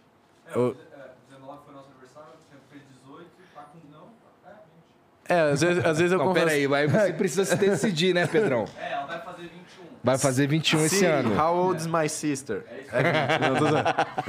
Não, é, é 20, é 20. Mas é, às vezes eu confundo, a vida inteira eu confundo. E aí, uma época eu também comecei a fazer isso de propósito. Eu falei, ah, Jade tem 13 anos, ela tinha 15. É 15! aí, eu- aí, tipo, surgia de várias vezes que eu fazia isso sem querer. A Jade tem 14. É 15! Aí nas próximas eu já falava, tem 13. Eu já errava de propósito. Só de sacanagem, só pra deixar ela puta. mas a resposta, a Jade tá, acabou de fazer 18. Tá. tá. Acabou de atingir a maioridade agora. É. Sabe que. Acha que, que sabe de tudo, mas não sabe de porra nenhuma. Ela vai com 18 fazer anos. 21, vai fazer 21 Sim. esse ano. É, Mas me impressiona muito que vocês não ficaram maluco, cara. Completamente maluco. Quem disse? Eu Não, percebi. ligado? eu percebi que tem uma vertente que sim, mas, pô, tem o tanto, se você for ver a regra, pessoas que, principalmente desde cedo, estão tendo oportunidades fodas e tal, tendem a Viram, despirocar pra caralho. Vira um filho da puta Então, do mano, caralho. mas é Ô, o que ô, eu- Pedrão, ele virou um filho da puta do caralho? O Pedro me conhece desde os 12 anos. É, até, até antes, um pouquinho desde. É, 12 anos. Então, isso é impressionante, cara, porque a regra não é, né? Isso aí é uma exceção. Cara, é o que eu falei. Tipo, várias horas que eu. O Macaulay Culkin. Macaulay Culkin va- ficou maluco. Macaulay- né? Eu, eu sou o Macaulay crack. Mas, o, mas várias horas que eu Não, pude. ele é o Macaulay Culkin. Verdade. ele, ele tomou esse posto. Va- Não, mas, mano, até. Sabia que eu comecei a pintar as unhas por conta dele, velho? Por quê? Porque ele eu pinta vi, as unhas? Eu, ele, eu vi uma foto dele saindo de uma conveniência segurando um Malboro. E aí, tipo, na, na unha dele tinha vários desenhos de, em vermelho. Isso em 2017. E tá o que, que tem nas tuas unhas? Ah, agora tá velhas. Dá, dá muito trabalho fazer a unha, mano. Porra, Não sei pelo se amor dá de pra... Deus. Aqui era um ET, aqui um olho grego, mas ela vai crescendo e aí vai saindo e eu falo, pô, foda-se. Não vou refazer, porque dá um trabalho, mano. E fazer a unha é um trabalho que, tipo, não é que nem, sei lá, cortar o cabelo. Olha as unhas da Vani, olha ali. Nossa, Não, aquela mas ali essa é me mais incomodava. fácil. A minha é um desenho. Então, tipo, imagina, cada verdade. um é um... Tem que ter uma música clássica de fundo. tipo, coloca a minha mão num, num tripé, fica... E, mano, você não pode usar a mão, tá ligado? Isso é horrível, tá ligado? Porque qualquer coisa que você puder usar a mão, tá suave. Tá cortando seu cabelo, você tá lá com as mãos. Agora, mano... Inutiliza suas mãos por um tempo, velho. Você fica louco, mano. Ainda mais eu que sou hiperativo, eu fico, tipo... E foi fazendo as unhas que eu assistia sobre filosofia hermética, tá ligado? Porque eu não tinha o que fazer, mano. Eu ficava assim. Legal. Ficava preso lá, viajando. Mas, é, Macaulay Culkin, onde a gente tava, velho? Sei lá. Tava por aí. É. Tu, tu, tu entraria num, num BBB desses, cara? Cara, Verdade. depende. Depende de como for o approach do Boninho, se é ele que vai me chamar diretamente, se é outra pessoa. Porque, assim, eu não sou um cara que tá disponível, assim. Tu não é um cara fácil. Tem que, pra entrar, tem que ser em coisas pra entrar com tudo, tá ligado? Então eu quero ver qual que é a empolgação dele. É, vamos, vamos, vamos abalar essa porra. Eu Quero que ele fale assim pra mim no telefone. Vamos abalar essa porra. Tu abalaria aquela porra? Cenas do próximo episódio do Keeping Up with the Pickles. Fudeu, fudeu. O cara, ou seja, ele tá dando prévia aqui que ele já foi convidado pro próximo BBB, É. né? Você tá fazendo igual os jornalistas, tá ligado? Eu mostrei o saco, você falou que eu mostrei o pau e que É, eu tava falou uma outra excitado. parada. Mas é isso. Não, ele já aceitou, inclusive. Já né? aceitou, é. BBB 23 tá lá Léo Picon, né? Caralho, vai ter Léo Picon, então. Agora a gente começa a falar como se fosse uma realidade mesmo. É. Não? Mas é Caralho. filosofia E aí, cara, o que, que tu pretende fazer no BBB do ano que vem? Mano, então? mudar o Brasil, velho. Pôr a cultura nova, uma cultura, sabe? O jovem no Brasil vai ser levado a sério, construindo um mundo novo sob novos critérios, tá ligado? E é isso, eu vou levar os novos critérios. Seria incrível, assim, tá falando aí, mas assim, a verdade é que seria maneiro mesmo. Você acha né? que ele não pensou nisso antes? Pensou Não, isso, nisso. isso é, Já isso, tá é, isso, é, isso é a letra de uma música É, minha, do. Você O jovem no Brasil. O, o Chorão fala assim: o jovem no Brasil não quer levado a sério. Só que já faz tempo, né? Já faz um tempo, mas eu Faz. gosto de lembrar. E aí eu falo assim: o jovem no Brasil vai ser levado a sério. Porque as coisas evoluem, construindo um mundo novo sob um novo critério. Já faz um tempo, mas eu gosto de lembrar. Cada, um, cada, um, cada lugar, lugar. É louco, Charlie Brown é muito foda. Porra, que saudade. conecta, né? É. Saudade. Pô, isso é um, um- O Chorão é um dos caras que. Eu lembro que eu, no começo do Flow, fiquei triste. Porque eu sabia que a gente nunca ia poder trocar ideia com ele, tá ligado? Imagina, ele combinaria total com essa vibe aqui de fumaça subir, diálogo, um golinho aí rolando, tá ligado? Ele é Porra, ia pô, muito maluco foda. muito pra frente nas ideias, nos pensamentos. E é isso, né, mano? Às vezes o meio deixa a gente muito louco. Eu assisti o documentário dele, me identifiquei em vários pontos. Pela minha passagem na MTV também, eu achei louco, porque ele sempre foi um cara muito. que eu. Pô, eu pude ir em show do Charlie Brown. Mesmo ele morreu, eu tava no- entrando no terceiro colegial. Foi no começo do meu terceiro colegial. Eu já tinha ido nos shows, eu pude ir nos últimos, fui em gravação de DVD. E era um, era um ambiente meio punk pra mim. Tipo, você colava no show, era uma marofa Diferente, de é. maconha. Eu, tipo, de 15 anos, 14, eu... Ai, meu Deus! O que que eu tô fazendo aqui? Os bate-cabeça. Eu falei, meu, imagina eu ali no meio, socorro! desmontar ali meio. Eu com o Capricha ainda cabeludinho, assim, todo princesinha. Meu Deus. Mas eu gostava pra caralho. E é um cara que... na- pela minha passagem na MTV, eu fiquei muito feliz de Pô, ter me fala ouvido... sobre essa passagem da MTV aí. Como é que foi isso? Mano, eu tava. Eu sempre gostei do entretenimento, assim, de como um todo, assim. Até que eu já falei em entrevista que, que um, um dos artistas que eu mais admiro no Brasil é o Faustão. E. Faustão é foda. Pô, ô louco, meu. ô louco. O Cara, é essa fera. E aí, e aí eu gosto pra caralho dele, sempre gostei, sempre tive uma parada de ser apresentador, porque nesse, nesse tempo que eu ficava, que eu te falei da Capricho, eu cresci muito fazendo live, tipo, podcast da época era Twitch Cam, não sei se vocês lembram disso. Lembro, lembro. E eu, mano, arrastava, tipo, fazia transmissão em 2010 com 14 mil pessoas simultâneas, tá ligado? Era número de gente grande. O Ronaldo, quando chegou no Brasil e fez live pra anunciar do Corinthians na TwitchCam, com o Claro Ronaldo, que era o Twitter, cara, visionário demais o Ronaldo também. Tô vendo que ele tá fazendo com futebol.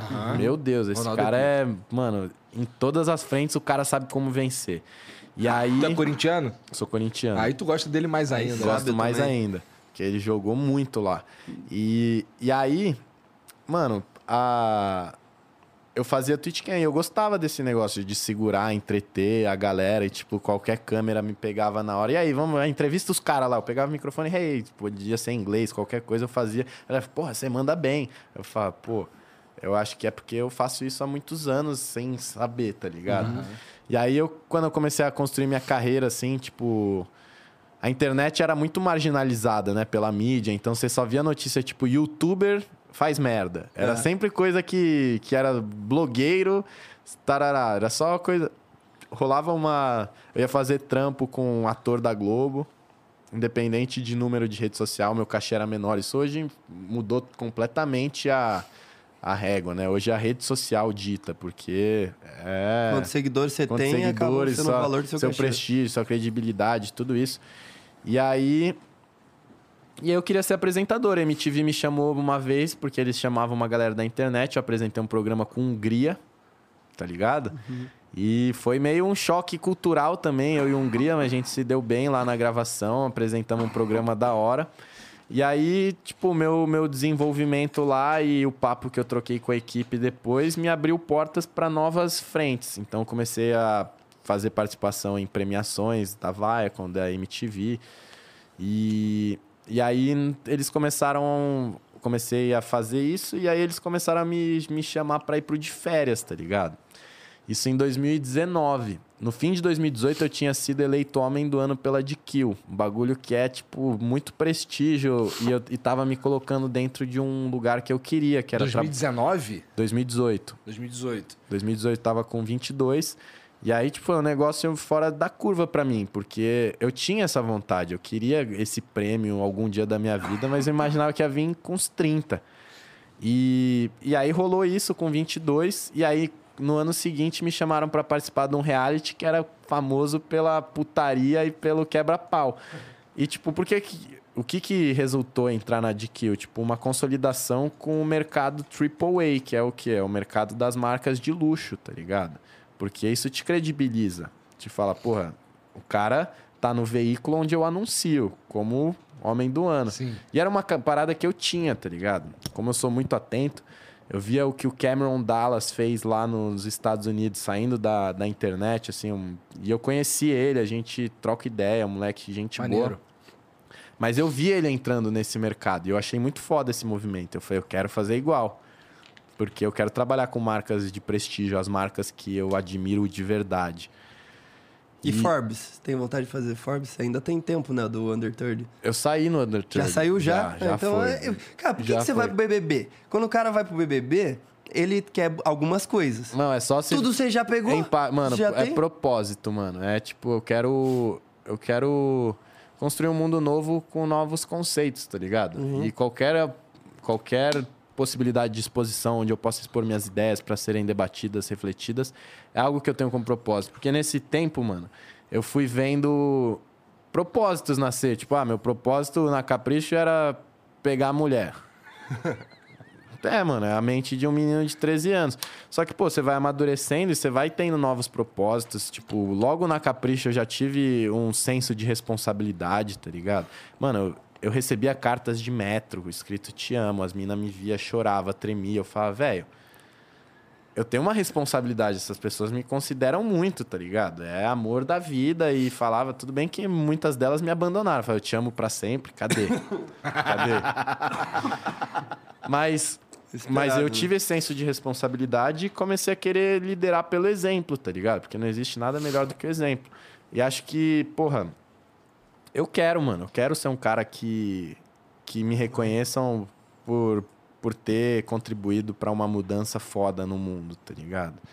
E. Isso é legal, isso daí é um bom propósito. E é um ter. propósito, e, mano. E essa parada de, de prêmios, tipo, porra, pra mim foi muito da hora. Eu até tirei ontem. Ontem eu carreguei por um bom tempo na minha bio do Instagram. É, de Kill Man of the Year e Forbes Under 30, tá ligado? Ontem, ontem mesmo eu mudei. Sorria.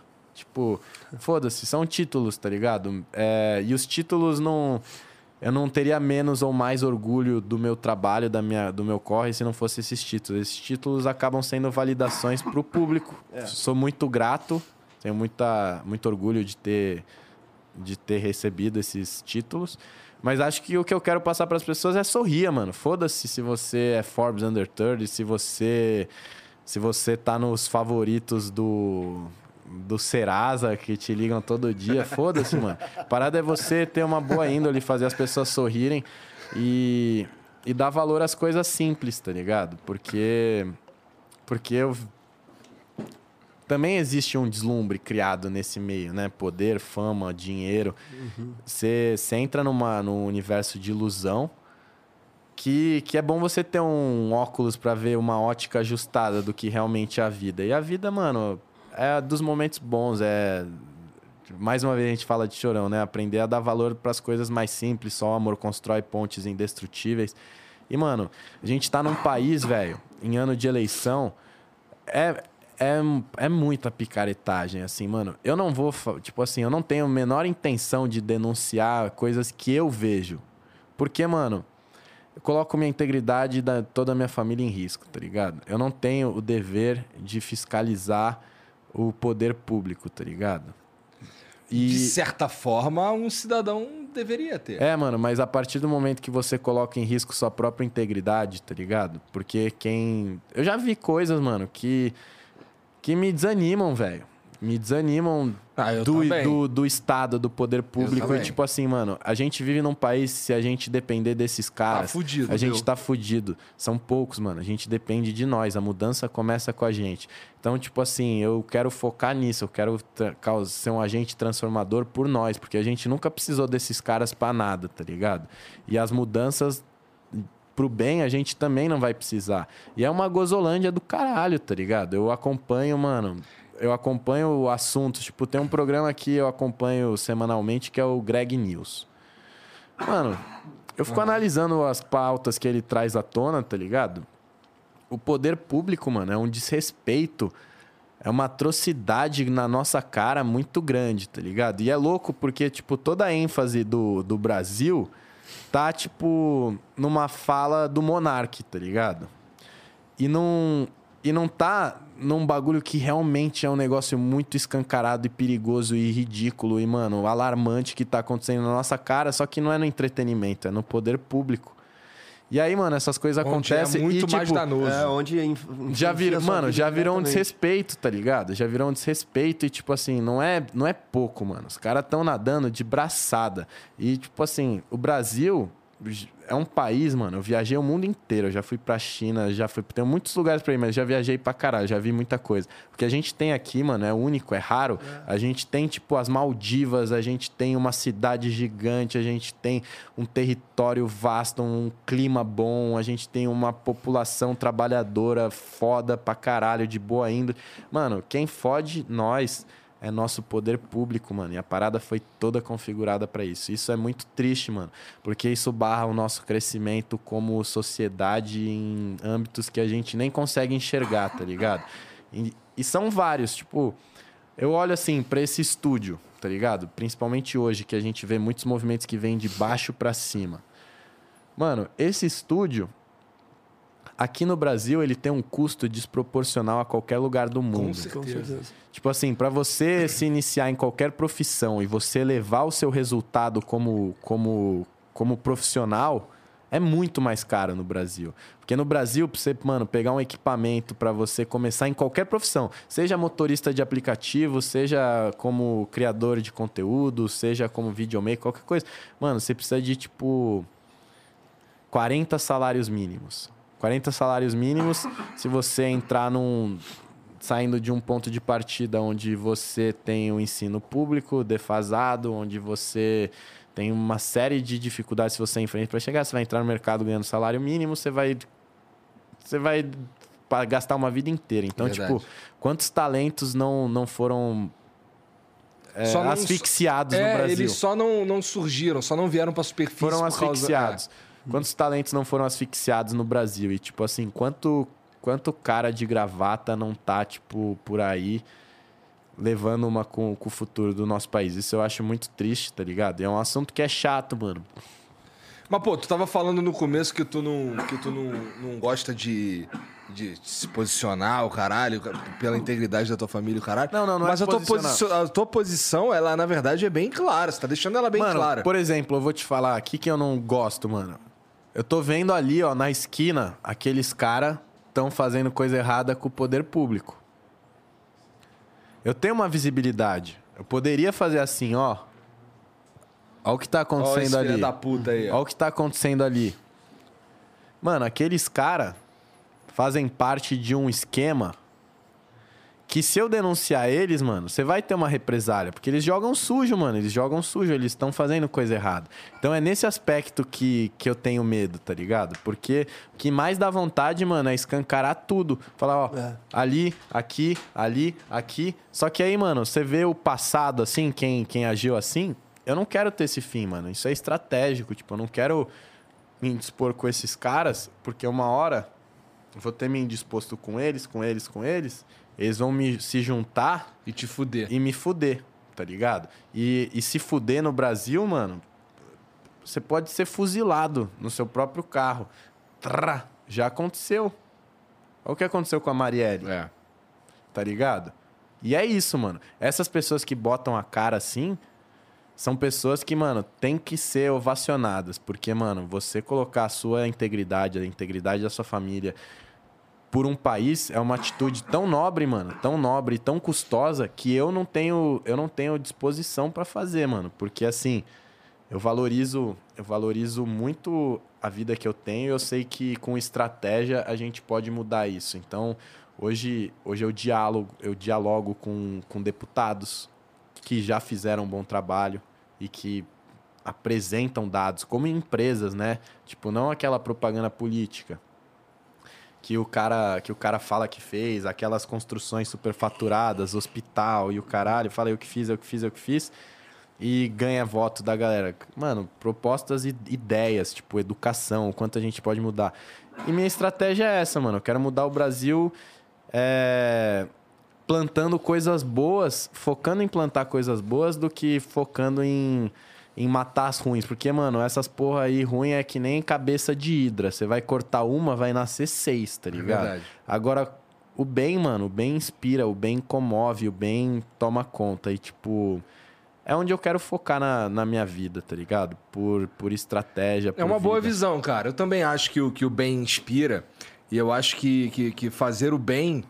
é, não tô dizendo que a gente não devia lutar contra o mal.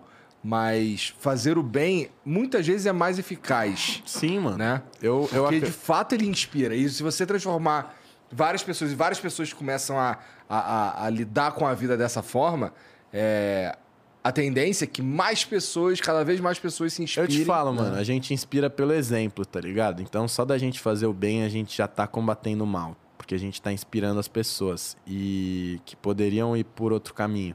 E é, mano, é isso. Na minha vida, tipo, várias vezes eu fui instigado pelo mal, de, tipo, quererem mexer comigo, quererem me colocar num lugar.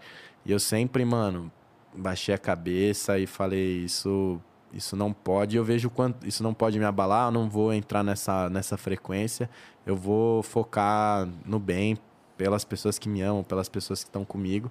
E essa ideia, mano, eu vejo e olho pra trás, tipo, na minha jornada e na jornada de pessoas que estiveram comigo, pô, colocam você em outro lugar, tá ligado? Então por isso que eu falo, é estratégico, mano. O bem é estratégico. Que você, a filosofia hermética que a gente falou fala sobre isso, mano. O universo tem uma frequência. Se você tá plantando bem, você vai colher o bem, tá ligado? Você, você não vai colher manga se você plantar feijão.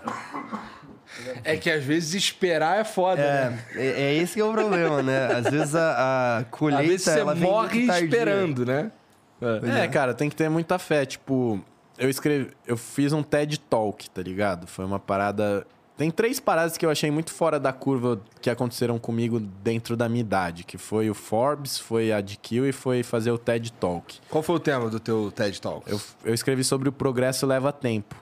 E é, isso uh, nasceu dentro da arte. Na pandemia eu comecei a grafitar um mural dentro da minha própria casa. E tipo, quando eu comecei a fazer, como como como não era um negócio finalizado e tipo, alguém poderia olhar e falar, cara, que estranho. Eu escrevi Progress Takes Time como centro do, do mural. Então, tipo, as pessoas olhavam e entendiam que estava em desenvolvimento.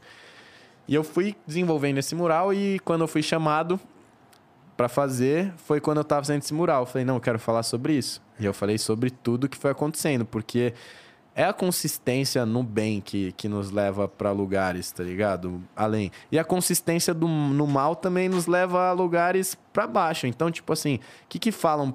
Qual que é a consciência de quem, de quem é ladrão, de quem rouba dos outros, tá ligado? É que, mano, uma hora eu posso acabar preso ou posso acabar morto. É verdade. Então, mano, se você consistir no mal, proba estatisticamente, uma hora você vai acabar preso, uma hora você vai acabar morto. Ou, mano, sabe Deus o que mais pode acontecer. Agora, mano, se você consiste no bem, é um outro caminho, velho. Então, tipo, a gente tem que ter calma, a gente tem que ter humildade pra aprender e saber conversar com as pessoas e ver que a gente pode aprender de todos os lugares, tá ligado? Verdade. E a gente tá num território que é muito fértil, né? Que é o Brasil. Aquela que, a experiência que você falou de viver fora e tal, e, e voltar pra cá e sentir a diferença no tratamento das pessoas, assim... o- No, por exemplo, uma parada que eu sempre falo, ela é, aqui em- em- no Brasil, volta e meia eu ia... é, me mudava. Como meu pai ia trabalhar em outro lugar, a gente se mudava. Aí eu... Um método de fazer amizade era, eu pegava minha bola de futebol, ia pra uma praça e ficava sentado do lado com cara de pidoncho até alguém me chamar pra jogar. E aí eu sabia que eu jogava bem, eu fazia amizade com a galera, pronto. Tenho um amigo na nova região. Fui tentar fazer isso em Portugal, fiquei 4, 5, 6 horas lá com a bola, com cara de pidoncho. Os Não, caras mano, tão nem pô. aí. Tão nem Pô, aí. na moral, velho, nosso país, velho, é um dos mais fodas do mundo, se não é o mais foda. Tipo assim, por que, que o Brasil é o país que abre o discurso da ONU? Mano, porque a gente é muito da hora, mano. É muito da hora os jeitos que a gente já abriu, tipo, as cerimônias da ONU, a maneira que o brasileiro sabe fazer. Mano, se existe a Organização das Nações Unidas e eles falam assim, é o Brasil que abre, mano, isso tem um motivo Significa muito algo, né? profundo, tá ligado? E o Brasil é muito foda, mano. Só que assim como os talentos que, que os nossos governantes sufocam, de modo. De um, numa numa, numa ótica mais ampliada, eles sufocam o nosso país também, velho. Nosso país é do caralho, nosso país tem tudo, mano. Não vou falar tinha tudo, porque eu já escutei muito, ah, o Brasil tinha tudo pra... Mano, o Brasil tem Ainda tudo. tem. Ainda tem, tá ligado? O que não pode faltar, mano, é... É isso, o jovem no Brasil vai ser levado a sério construindo um mundo novo com um novo critério, tá ligado? A gente tem que construir um mundo novo com um novo critério. Porque muitos dos critérios que estão aqui hoje são critérios, mano, ultrapassados. Critérios que geraram milhões de assassinados, de assassinatos. Critérios que geraram uma cultura que, que reprime muitas, muitas, muitos grupos. Então, tipo assim, tá na nossa mão mudar, porque mais do que nunca, mano, a gente tem hoje o acesso à consciência.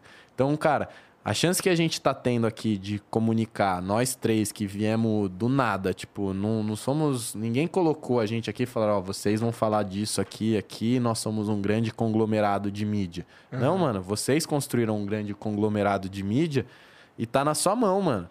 E hoje você tem mais influência na sua mão do que os grandes grupos que estão aí há muito tempo, tá ligado? E o mundo muda. Então é a gente passar essas ideias, mano. Porque a gente tem acesso à informação hoje, coisa que a gente não tinha. Você pode pegar seu celular e aprender a falar um idioma, coisa que não dá pra fazer 10 anos atrás. Você pode pegar seu celular e assistir, mano, vídeos que ensinam você a editar vídeo. Você pode assistir vídeos que ensinam você a fazer sei lá o quê. Não tinha isso, mano, 10 anos atrás. Então a gente tá numa fase, mano, que a gente tem que se elevar, a gente tem que estudar e buscar conhecimento para transformar o mundo. Porque a mudança começa com nós. E isso é essas frases que a gente escuta a vida inteira, sabe? Água mole em pedra dura, tanto bate até que fura, a mudança começa dentro de cada um. Mano, são verdades, não é à toa que são repetidas há gerações e gerações. Analisa ela profundamente e traz ela para você, tá ligado? A mudança começa com a gente e eu vejo isso na minha vida. Tipo, eu quero mudar toda essa atmosfera. Hoje são 5,7 milhões de seguidores. Da hora. Eu quero mudar tudo isso, mano. Quero mudar a vida dessas pessoas que seja. Que, eu- que essas pessoas tenham a mesma imagem de mim como eu tenho de pessoas que pingaram essa gota de influência positiva na minha. Entendi. É. Cara, é. Tu fica. Tu ainda assiste vídeo sobre.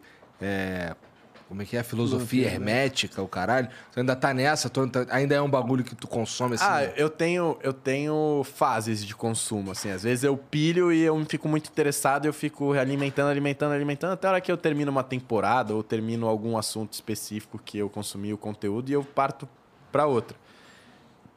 Ontem eu assisti... Eu gosto muito de histórias reais, tá ligado?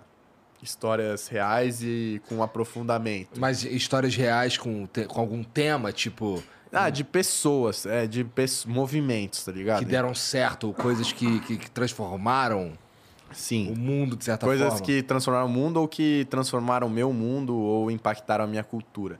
Então, eu gosto muito de histórias de pessoas reais. Deixa eu experimentar isso aí. O... Um, que é, um que é legal, tipo, eu assi... tem um documentário na Netflix chamado Wild Wild Country. Ele conta a história do Osho. Não sei o que, que é. Que isso? Osho é um dos maiores escritores, um dos maiores escritores da, da história, assim. Tipo, os livros dele, se juntar tudo, acho que só não foi mais vendido que a Bíblia. Tá e, ele é, e ele é um cara que, que ele era um guru espiritual na Índia. Ele criou um movimento tão foda na Índia que, que como a Índia era um país muito religioso, começaram a confundir ele com uma nova religião. Ele teve que sair vazado. Só que naquela altura ele já estava cheio de grana. Ele se mudou para os Estados Unidos, que era a terra da liberdade. Ele construiu um rancho gigante de hectares e ele tinha uma central de mídia dentro disso, onde gravavam tudo. E aí, mano, ele foi muito impactante e tal, só que, só que ele teve problema com. é, tipo, ele foi atacado pela comunidade ultraconservadora, porque ele se mudou pro interior lá dos Estados Unidos. E aí, tipo, ele falava muito sobre espiritualidade, sobre uma maneira de viver, e ele começou a impactar vários, várias pessoas muito importantes com os livros deles, com as escritas, falas, entrevistas. E ele recebia, tipo. Tipo um. Dá um exemplo que não teve um fim da hora aqui no Brasil, mas tipo, como se ele fosse um. Não, não acho que não compara. Um Siri Prembaba, mas eu ia falar João de Deus, mas tipo, pelo impacto, assim, ele tinha um pico. E aí, cara, aí rola uma, uma hora que. que Meio a- Henri Cristo. não, mano. Não porque ele não se colocava nesse lugar, tá, Tá. ligado? Ele se colocava num lugar de, de ser humano com uma visão do mundo que ele gostaria de compartilhar. Então, tipo, ele não se endeusificava. Ele era um cara style mesmo, barbudo. É muito louco, chama Wild Wild Country. Esse é um documentário sensacional e, tipo, o Osho é um cara sensacional em toda a literatura dele. Muita coisa que ele escreveu é muito foda, muito, muito foda mesmo. Abriu minha mente pra várias coisas. E aí conta a história dele. E aí, pô, no meio disso, tipo, o rancho dele fica tão sinistro de estrutura, porque ele faturava, mano. Ele vendia livro pra caralho, vendia livro pra caralho, fazia evento, as pessoas moravam. Ele criou uma comunidade, tipo, que eles tinham um modo de vida sustentável. Mano, muito louco. Só que aí uma comunidade conservadora do lado atacou os caras com arma, porque eles faziam suruba, eles faziam uso de, de LSD, tá ligado? E não tem problema, eu vi um discurso do Gil do Vigora. Eu sou da cachorrada, mas eu tô pra mudar o mundo. E, tipo, dentro disso, icônica. dentro disso, é, rolou esse ataque, mano. Os caras foram atacar, tipo, de rifle. Aí, mano, o Osho, ele tinha uma visão meio que assim. Cara, muita gente da espiritualidade se perdeu por não querer guardar riqueza, por não querer se armar. E, tipo, o fim dessas pessoas todas foi, tipo, as ruínas, tá ligado? Eu não vou passar por isso. Então, o, o Osho, ele andava de Rolls Royce, ele tinha jatinho. E ele não escondia isso, tá ligado? Eu sou um guru espiritual, eu falo sobre espiritualidade, mas meu plano físico tá bonado também. Porque são duas coisas que andam lado a lado, tá ligado? Ah, eu vou estar vou tá com a espiritualidade bombando, comendo maçã, num- tipo, não era É possível também. É possível. Mas, tipo assim, no mundo que a gente vive hoje, mano, eu acredito muito no equilíbrio. Você tem que desenvolver tudo junto. E aí, mano, o que, que aconteceu? Ele se armou. Ele armou a vila dele pra se proteger dos ataques de rifle, porque ele começou a viver uma guerra. E o documentário mostra tudo isso de uma forma muito foda, porque ele tinha a central de mídia dele. Aham. Então tem as imagens reais da época. Isso era do caralho. Então ele construindo a parada. E aí, mano, a vila dele se tornou tão expressiva que o armamento dele se tornou um bagulho que o exército americano começou a ficar Epa. Epa, tá ligado? E aí ele começou a tomar umas denúncias, tipo, fiscais e tal, e tinham que prender ele. A polícia tinha que ir lá. E aí a polícia falou, mano, o cara vive num rancho onde tem, tipo, milhões de pessoas, tem centenas de milhares, milhares de pessoas que acham ele fodão e eles estão armados, tipo assim, como é que eu vou entrar? que passa, aí, né? mano, começou a virar um negócio federal, de tipo, como é que eles iam prender, pegar o Osho. Aí, mano, ele teve um fim bem injustiçado, tá ligado? Porque, por conta dessa cultura conservadora, porque o que ele apresentava era muito pra frente do tempo, tá ligado? E Isso aí, daí, a vida do Osho se dá o quê? 20 anos atrás? Mano, anos 60, eu posso estar falando, Entendi. mas chama Wild Wild Country, é um documentário da Netflix que é muito foda. Aí, tipo, tem outros, tá ligado? Que eu a pego... matar o Osho? Mano, ele morreu meio que na cadeia, assim, ele ficou doente com essa situação, porque ele já era velhinho e foi uma situação bem desgastante, tá ligado? Porque começaram a mostrar o movimento dele, tipo, vazou um vídeo de suruba, das, de, uns- de umas paradas meio. meio meio não aceitas pela sociedade que ele que ele que aconteciam dentro do bagulho dele. Aí fala, mano, como é que a gente vai deixar esse cara Suruba não pode. é, imagina, Suruba, não. Estados Unidos, anos 60, 70, tá ligado? Aham. Então foi uma parada que. Que foi. que é uma história da hora, mas vários E te outros. do- ensinou alguma coisa? Esse, é, esse, esse Sim, documentário? sim, a vida sim. desse cara te, te ensinou? Ah, alguma coisa? vários, né? Acho que você vai juntando tudo. Eu assisti o documentário do Will Smith, que tá no YouTube também, que é ele perdendo peso e escrevendo o livro ao Aham. mesmo tempo. Tem Straight Outta Compton, que conta a história do NWA, que é muito louco. Aí depois tem o The Different Ones, que conta a história do Dr. Dre, depois do NWA, que é até ele se tornar bilionário vendendo a Beats Aham. by Dre pra Apple. É... Pô, tem, tem os documentários de música no Netflix. Tipo, mano, tudo Tu é que... o cara dos documentários, então. Eu gosto, é, eu gosto de. Ah, o do o Bohemian Rhapsody que conta. Tipo, tudo que retrata coisas que me impactaram, tipo assim, porra, we will, we will rock you. Pô, Pô, o bagulho chegou até nós, É. um negócio que é lá de trás. Qual que é desses caras? Quem que é esse tal de Fred Mercury? Por que que ele Por que foi... que ele é foda? Por que que ele foi foda? Aí, mano, você pega um...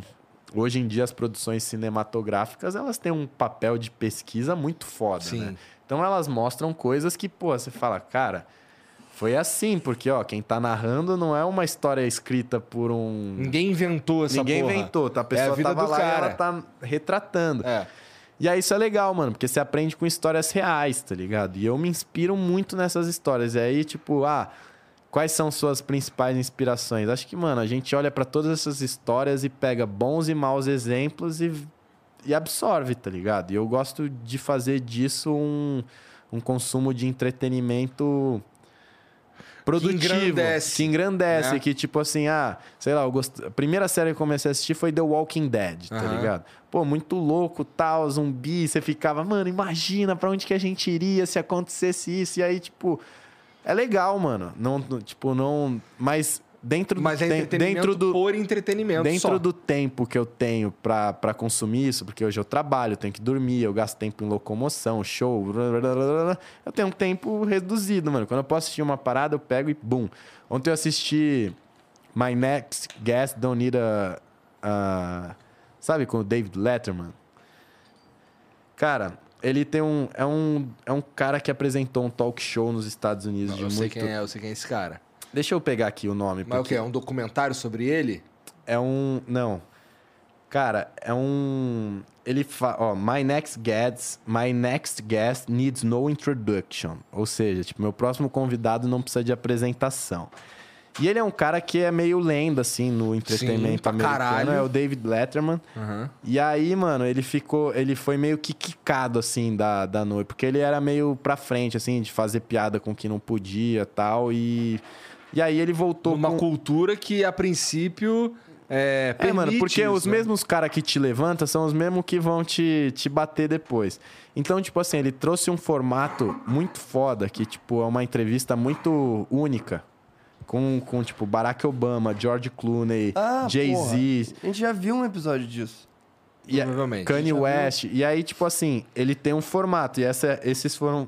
Ontem eu assisti o da Billie Eilish. E eu achei irado. Tipo, eu falei assim, mano, eu não... Eu assisti o show da Billie Eilish agora no Coachella. Tipo assim, não é o tipo de som que me... Que, me, que eu tenho. E eu respeito isso, porque som é gosto. Eu respeito muito o trabalho dela. Mas entender que ela é importante pra indústria, de certa forma. Entender que ela é foda, É. não só pra indústria, porque pra chegar onde ela chegou, você tem que ser foda pra caralho. E eu assisti o show sentado, mano, que nem sem nem olhar pro palco, porque eu tava cansado, já tinha assistido os shows que eu gostava, mas Quais Eu- eram os shows que tu gostava? Mano, eu gostei muito do show do Maneskin, que é a banda italiana que canta begging, begging you. Só que eles são muito foda. Muito foda. Assim, eu vou muito show, mano. Já fui em todos os festivais você pode imaginar, É. todos trampando, graças a Deus, tá ligado? Porque Esse também tava trabalhando? tava trabalhando. Assim, Foi lá fazer o quê? fui fazer uma campanha com a Tommy Hilfiger, Tommy Jeans. E aí é uma marca que eu trampo há bastante tempo, a gente tem uma história. Maneiro. Conheci o Lewis Hamilton com eles, conheci o Caralho! Tommy Hilfiger, viajei, fui pro fui para desfiles em Milão, na China. Foi pra desfile desfilar? Não, fazer cobertura. Eu só desfilei em semana de moda em São Paulo. Eu tenho vontade de fazer fora. Mas é, um, é se desprender de algumas coisas, porque pra você ser modelo, assim, de passarela, igual eu já fiz algumas vezes, você precisa de um, de um empenho. Por quê? Ah, mano, porque você tá nos- entre os top models, tá ligado? Não Tem importa ser o que bonito você- o tempo inteiro? Você tem que estar bala, tá ligado? Tipo, ó, por O que, exemplo, que é uma- tá bala pra por você? exemplo, eu como modelo, eu sempre me cobrei. Tipo, essa espinha aqui na minha testa Aham. é um bagulho que, como modelo, não é muito aceitável, tá ligado? Porque você tem que cuidar. Se eu me cuidasse de uma maneira focada em ser modelo, eu não teria essa espinha na testa. Então, tipo, quando eu me coloco num meio onde eu vou estar entre os top models que fizeram tudo pra estar lá, eu quero estar lá no meu full. Entendi. E todas as vezes que eu assumo esse compromisso, eu vingo essa, essa expectativa minha comigo mesmo. Então, Quero ser o mais foda que eu puder nesse bagulho que eu tô fazendo. é, mano, eu respeito pela profissão, tá ligado? Não é porque eu tenho 5 É milhões de seguidor que eu vou entrar em qualquer É. buraco e fazer achar, tipo, Mas essa noção é importante. É Essa- é importante. é legal que você tenha essa noção. posso ir ao banheiro? Fica à vontade.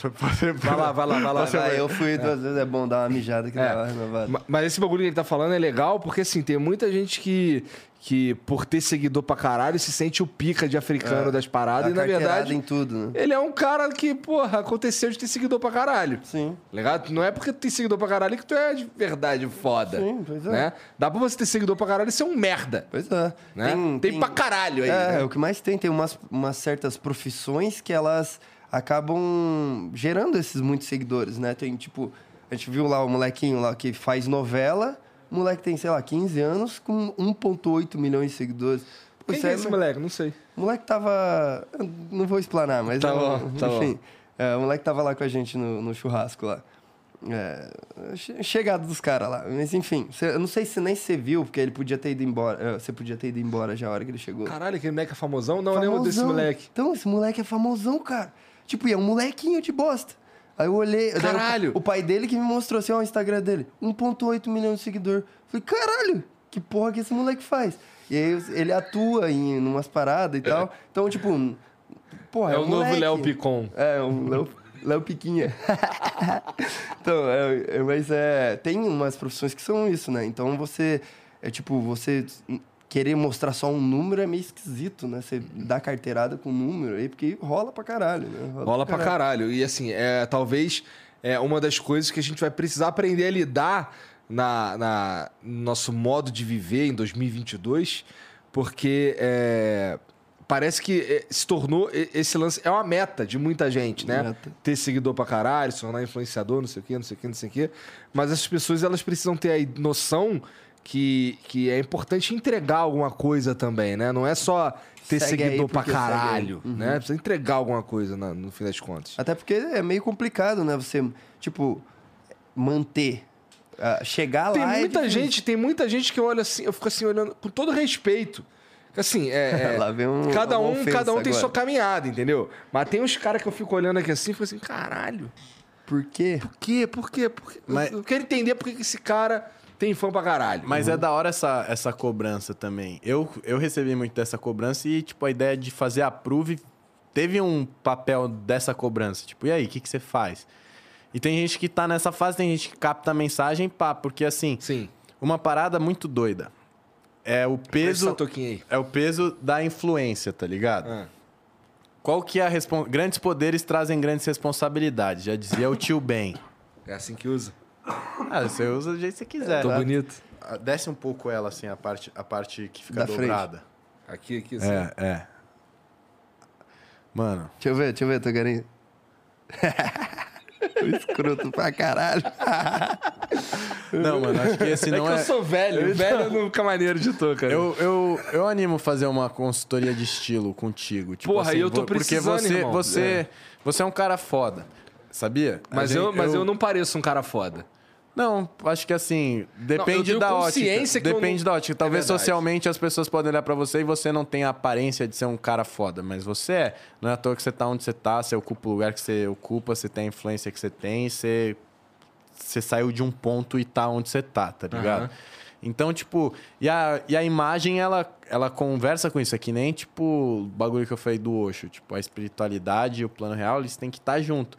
E, tipo, às vezes, mano, é um compreendimento do que, do que, fica, do que fica legal, tá ligado? Pô, mas, já, mas tu já trouxe umas paradas aí pra me ajudar a ficar mais bonito, não é, cara? É verdade, olha só. Caralho, tu tem um coraçãozinho no cabelinho, cara. que bonitinho, cara. Deixa eu ver. Caralho. pra todos vocês, tá ligado? Porra, aí sim, Caralho, tá moleque. pesado essa porra aqui, Léo. Sim, muito obrigado. Caralho. Eu faço, eu faço isso, tá ligado? Geral, dependendo de como rola a entrevista, eu já dou logo no começo pra galera pegar mais leve. Porra, aí sim, ó. Muito foda. Pô, obrigado aí pelos... Cara, então, é uma parada... Assim, no, no meu caso, Porra, muito foda. eu confesso que eu presto pouca atenção. É um bagulho que a minha esposa briga comigo, inclusive. Que, porra, que eu- eu- eu...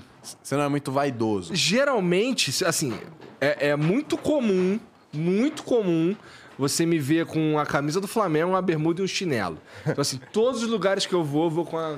Mas sabe que isso é legal também, mano? Porque, tipo assim, queira ou não queira, você você tá comunicando com muitas pessoas, assim, que são iguais você, tá ligado? Eu levo o estilo como uma arte. Então, tipo, eu eu quero estar sempre vestido de um jeito que eu, que eu me expresse e tal. Transpareça com a E, sua mano, vibe, né? Tem gente, e o estilo, só que o principal, a principal coisa que eu aprendo sobre, sobre a maneira que você se veste é a seguinte: você precisa estar à vontade. E estar à vontade não é nem sempre tipo assim, ah, uma eu vou numa premiação muito chique, tem que estar eu posso não estar confortável com a roupa, tipo, ah, o tênis era melhor eu estar de chinelo, ou ia estar muito mais confortável vestindo um Nike. Mas você coloca um sapato social, mas você está à vontade, porque você está dentro do contexto. Então, tipo, a principal coisa que eu me pergunto quando eu me visto, que eu viso, é se sentir à vontade, mano. Porque quando você se sente à vontade, você tá livre para ser você. A roupa. A roupa vai só te fortalecer nisso. Sim, e uma das paradas até que eu, nesse ponto mesmo, eu até discordo que o Igor não pareça foda. Porque eu acho que o jeito dele parecer foda é justamente se mostrando essa, esse cara aqui, ó, tá ligado? Esse cara que tá, não- é meio daltônico, então ele não consegue escolher. Não, mas isso aqui é preto. Esse é preto, mas é que tem um marrom aqui que ele jura que é Não, verde. e sabe por que você fala isso, mano? Porque hoje em dia a gente vive num mundo onde a ótica de ser foda tá muito Caralho, conectado maneiro a, Isso é a, maneiro pra maneiro, caralho. maneiro, Pronto. a agora- ótica de ser foda tá muito conectado à riqueza. Então, tipo assim, a você ter dinheiro, a você tá com um relógio, você tá com joias, você tá com as roupas das grifes. Aham. E, tipo assim, isso não tem nada a ver com sucesso, tá ligado? Sucesso Não é- mesmo. Sucesso, mano, sabe o que é sucesso? É fazer o bem. Isso é sucesso, mano, pra mim. Tá ligado? É o sucesso que eu quero imprimir. Porque você não precisa ter dinheiro. Você pode ter dinheiro e tá sem nenhum sucesso na vida. É. Você pode ter dinheiro pra caralho e não ter um propósito. E aí, é muito comum, inclusive. E aí é sobre Né? isso, Perdendo, tipo, nesse juízo de valores, tá ligado? Porque a sociedade julga, mano. A sociedade te, te espreme por isso, tá ligado? Mas eu, eu acho que assim, você perguntar, tipo, ah, da touca. Tem. Dá esses uma- óculos aí. Você tá tentando provar ele errado, de todo jeito. Vai lá. Ah, eu já gostei. Aí, já, aí você já chegou com uma proposta, porque, tipo, a touca com a camisa, você tava meio que. É, tava fora, agora tá dando uma, uma Mano, agora você parece o Papai Noel hype. Maneiro, pô. Não, o documento- Agora tá vermelho, preto e branco. Agora, agora é o documentário do Papai Noel, tá ligado? Como era o Papai Noel na, na adolescência, na, na vida adulta? Porque a gente só conhece o Papai Noel velho. Velhaço. Como era o Papai Noel antes? É você, tá? Entendi. Você, Papai Noel apo- apresentava um podcast. Menos gordo, vou ficar mais gordo daqui a É, pouco. como. A, a história do Papai Noel, ele apresentava um podcast, ele juntou tanto dinheiro sem gastar em roupa da Gucci, sem gastar em carro da, da Ferrari, juntou tanto dinheiro que ele falou: "Ó, meu propósito é dar presente Distribuir presente, pessoas. cara. Não é bonito? Aí, a não é legal? aí, mano, Maneiro. o Papai Noel nasceu nesse episódio do podcast. Que ele vestiu uma touca vermelha. Isso aí. A barba tá no processo de ficar branca, vai deixar crescer e virou o Papai Pronto, Noel. Papai Noel. Pois, e é, agora, assim, agora, pois é, então agora o propósito da minha vida é ser Papai Noel. Por que, que tu tá rindo, filha da puta? É porque é diferente, não é que é escroto, mas é muito diferente. Tu tá sempre no modo foda-se. E eu sei que quem bota um óculos de sol, tipo, não tá tanto no modo foda-se. Você- Eu não te vejo usando óculos de sol, a não ser aquele de cria lá, tem sapatinho de Jesus e o caralho, que é pra ficar. É quando é de relíquia. sacanagem, né? É pra vir de relíquia. Mas, né? mano, o óculos, o óculos na minha vida foi uma parada que tem, tem um papel muito, muito fundamental, assim. Não de sol necessariamente, mas eu tenho uma fotossensibilidade ao, em É mesmo? diversos lugares. Então, tipo. Acho que é do isso- olho claro também, isso né? aqui, Deve dar uma- Isso aqui me dá uma. Com constância, né? Vários dias, Uhum. isso me dá uma gastada. Eu tenho olho claro também, que, que nem se falou. E também passei a acreditar em várias paradas. Tipo, a gente falou da espiritualidade e tal, da energia. Eu acredito muito em técnicas que, que a gente se eleva. Tipo, Uhum. pedra de cristal no bolso, tampar o umbigo. Então, óculos. isso era uma coisa que eu ia chegar. Que, tipo, eu vi que a Jade fazia muito esse lance de tampar o bigo e tudo mais. Eu acho. Tipo, eu já tinha visto o Matue também, tem aquele 777666, que ele tá. O boneco dele tá tapado e tudo mais. Ele com certeza. Ele falou disso no Flow também. Que, que porra. Que? Que isso? Mano, que porra é essa? Tipo, eu não sei a origem. Tipo assim, eu tenho um amigo que é um grande galerista em São Paulo. O nome dele chama. O nome dele é Luiz Maluf. Não tem nada a ver com. com família com- Salim Farah Maluf. Com, com a família Maluf da política. Ele é um grande amigo meu. Ele é galerista. Então, ele faz muita exposição. Tipo, toda semana. E toda semana ele lida com várias pessoas. E num âmbito social, onde você tem inveja, luxúria, um monte de coisa que, que são energias que transitam entre nós. E aí, mano, eu tava dando um rolê com ele, numa festa mesmo, a gente tava saindo e a galera parando pra tirar foto comigo. Ele falou, mano, você não se cansa, não? Eu falei, ah, mano, eu canso, tô bem cansado hoje, tipo, mas eu não. Eu não me sinto à vontade pra não receber essa galera bem em nenhum momento. Claro. Porque. Porque, mano, é um momento especial. Se a pessoa se coloca nessa posição de pedir pra tirar uma foto, ela tem um carinho e, tipo, as pessoas chegam com respeito e. E é isso, mano. Se não fosse essas pessoas, eu também não, não estaria aqui. Então, é isso. Ele falou, é, mano, porque eu comecei a testar, eu comecei a tampar o umbigo e tal, nas exposições e, e pedras, ele me, me faz o teste. Eu falei, demorou. Eu comecei a testar no galeria de quarta-feira, tá ligado? E vários dias eu entrava no galeria e no dia seguinte parecia que eu tinha sido atropelado, não tinha força. Eu achava que era por conta da bebida, tá ligado? Ah, eu bebi, ressaca, sei lá, mas no, a partir do momento que eu comecei a testar a parada de umbigo e tal, mano, eu comecei a me sentir mais menos menos suscetível à Menos entrada sugado. dessa de- menos sugado. E, e esse lance de energia eu, eu fui aprendendo muito no teatro também. Quando você, se, quando eu me apresentava, velho, eu saía do bagulho, tipo, imagina, você faz uma peça de uma hora, sei lá, eu devo gastar muito mais caloria na academia, tá ligado? Mas eu saía da peça de uma hora, Acabado. Porque você entrega, mano. Você tem uma troca com a plateia. Qualquer apresentação assim, você troca.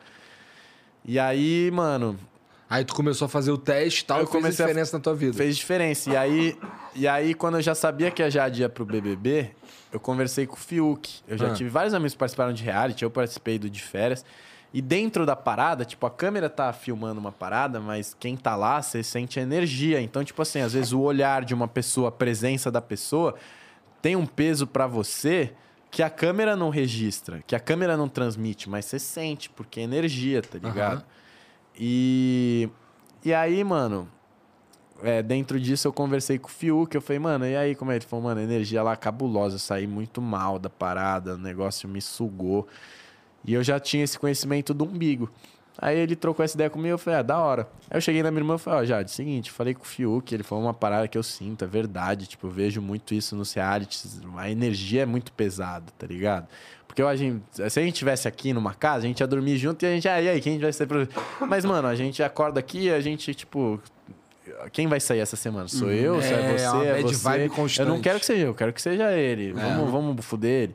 E aí, tipo assim, essa, esse lance da energia me levou. Eu falei, ó, Jade, o lance do umbigo pra mim funciona. Tipo, se você quiser, eu te recomendo que você teste, mano. E aí, dentro das coisas, fala, você tem o a pretexto que é algo religioso, né? Algo de, da sua fé, e a produção autoriza. E aí, minha irmã entrou com, com o umbigo e, tipo, eu senti ela. Tipo, você fica meio. Eu me sinto assim, você fica meio inabalável a essas energias, tá ligado? Essas energias. Interessante, cara. E às vezes algumas coisas te deixam mal, tá ligado? E na noite, assim, eu sinto muito isso. Inveja, luxúria, essas paradas, mano. Quando tu tá se apresentando. Ah, quando eu tô me apresentando, quando saio socialmente, tá ligado? Quando eu saio socialmente, principalmente, tá ligado? Mais do que quando eu tô me apresentando, porque quando você tá se apresentando, você se coloca em outro papel. Você tem uma troca, você tá servindo a galera, É. né? Quando você tá socialmente, você tá meio que, tipo, roubando A atenção. troca ou- de energia mais intensa, tu diria. É, mano, às vezes, pô, você tá conversando com uma mina que. Tá só conversando com ela, mano. Ali atrás do bar tem um cara que é apaixonado nessa mina, que é o ex-namorado dela. Mano, ele te olha, mano, você não tem nem consciência disso. E ele, e ele já despeja nessa, nessa, nisso que você tá vivendo uma energia. E, mano, essas energias têm, tipo, é a mente, tá ligado? A mente tem poder. E eu não, e eu não desconsidero isso, porque a maioria das coisas que a gente. que são realidades, o ser humano não tem conhecimento. É isso, verdade. isso é um retrospecto. Então, tipo, ah, o ser humano tinha conhecimento que a Terra girava em torno do Sol e não o Sol girava em torno da Terra. E, tipo assim, vai passando o tempo, esses conhecimentos vão vindo à tona. Mas eu tenho uma certeza, tipo, o ser humano não tem conhecimento sobre muitas verdades que nos impactam, tá ligado? E aí entra o papel da intuição, velho. Tipo assim, ah, se você pegar a ciência, tem vários experimentos, né? Tipo, ah, experimento. É, você Eu testa. o mais você- importante de tudo é que, se- irmão, se faz bem pra você, E, É a- isso. e a gente volta e a gente também. volta na mente também. E se eu acredito que isso faz bem Exatamente. pra mim, mano, isso passa a ser uma verdade pra mim. Então, tipo, eu acredito em várias coisas, tipo banho de sais, é banho de, de lavanda, é, é um bagulho que tu pratica. pratico, mano. E e é, é importante, mano. Às vezes eu me sinto esgotado, assim. Tipo, às vezes eu saio de um lugar, eu me sinto esgotado. E muitas vezes é isso, tipo, e a gente acha, ah, a gente tá cansado. Nosso Tá drenado, na verdade, tem né? tudo, tem um pouco de tudo. Então, tipo, eu, eu testo, mano. Tenho, pô, a gente tem uma vida inteira pra fazer nossos próprios experimentos, porque todo mundo é único, todo mundo funciona de um jeito. E a gente tem que encarar, encontrar a maneira que a gente funciona. E tu é um cara é, religioso? Ou esse é o mais longe que tu chega na espiritualidade?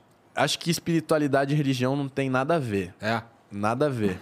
Quantas pessoas dentro da igreja estão completamente desvirtuadas da espiritualidade, né? Porque a espiritualidade é uma frequência onde você vibra o bem e, e tipo, eu acho que a igreja católica, por exemplo, ela traz a história de Jesus, né? Jesus como principal figura, né? Sim. Nem existe muito a figura de Deus na igreja, né? Existe mais a figura de Jesus ilustrado, assim, Sim. né? E aí você pega a história de Jesus, personalidade de Jesus, as virtudes de Jesus, como Jesus agia, tipo, em relação ao perdão, em relação a várias coisas. E aí a gente volta também que, tipo assim, a religião, ela a- matou muita gente, né? As, as Também, cruzadas. verdade. E, tipo, isso há muito século. Então a religião, ela foi muito usada como instrumento de manipulação, tá Com ligado? certeza. É E até as- hoje, E é certa até forma. o, mano, até hoje é um, é um puta lugar de voto, né? Porque Voto, pa- dinheiro, passam dinheiro pros pastores, mano, muita coisa suja e tipo assim, isso tá na cara do brasileiro. A gente sabe, a gente escuta falar, mano, não acontece nada com ninguém, mano. É tudo corrompido e tudo Nada se for novidade, na nossa né? cara. Então, tipo assim, enquanto um cara, um cara tá com um helicóptero andando com malas de dinheiro, velho, tem gente em Recife, agora Pernambuco, passando por uma calamidade pública, por um, por um acidente. É, que também não deixa de ser acidente, muitas coisas, né? Tipo, estão coisas que acontecem todo ano. Então, tipo, pô, uma hora vai cair uma chuva muito forte Não nesse é exatamente lugar. um acidente, Não é, tava é previsto. tipo, é um tava foda-se, mano. Um previsto. acidente é. a desculpa, tipo assim, foda-se, mano. Ah, que é- pode cair, desmoronar aquele barranco, tem um monte de gente morando aí, porque, mano, não. Não teve jeito, teve ah, que morar deixa ali. cair chuva, deixa cair a chuva, depois o brasileiro se comove, o brasileiro arrecada e tipo assim. E depois esquece. E enquanto isso, mano, tem gente recebendo milhões, mano. Tipo, e é muito sujo o jogo. Tipo, existem movimentos permitidos. Então, ah, vou man... eu posso mandar, eu como deputado, eu posso mandar milhões pra uma cidade de 8 mil habitantes, porque a prefeita daquela cidade é minha mãe. É. E aí, mano, ela, ela se vira com o dinheiro lá, paga. nanana. E aí o poder que você tem, mano. Porque assim, não tem como falar. Quando você tem dinheiro, você tem poder. Você paga o salário de todo mundo aqui desse- que trabalha nesse prédio. Você tem um poder sobre eles. Tá ligado? E a política é a mesma coisa, mano. Só que a- você tá usando do dinheiro que você mesmo faz. A política usa do dinheiro do povo, mano. E compra voto e compra E tudo. foda-se. Porque é o mecanismo. Você compra voto, mano, pra, pra se perpetuar num poder. Então é, louco. Quanto a isso aí, não tem nenhuma e aí, dúvida. E na aí verdade. tipo assim, a religião, mano, é- toda generalização é burra. Eu sempre vou bater nessa tecla, tá ligado? Mas a religião, pra mim, é uma parada que, que não, não me cai bem. Tipo, várias igrejas têm casos de pedofilia, é, várias igrejas têm casos de. de de, de Corrupção. de corrupção. Várias igrejas têm envolvimento com a milícia. Vai- tipo assim, mano, é, e aí, esse condi... E aí eu não tô criticando as igrejas, porque tem muita igreja que faz um trabalho espetacular. Sim. E aí o ponto é, você associar religião e espiritualidade, onde as religiões estão sempre ligadas a templos comandados por humanos, por seres humanos, é errado. Então, tipo, O ser humano é foda, né, cara? Ele vai dar um jeito de fazer um bagulho ali que é pro. Por mais. Tá bom, esse. O primeiro não. O primeiro vai ter uma ideia legal, não sei o quê. O segundo vai ter uma ideia legal, vai carregar as ideias do primeiro. O terceiro eu já não sei. Não, né? e assim, posso.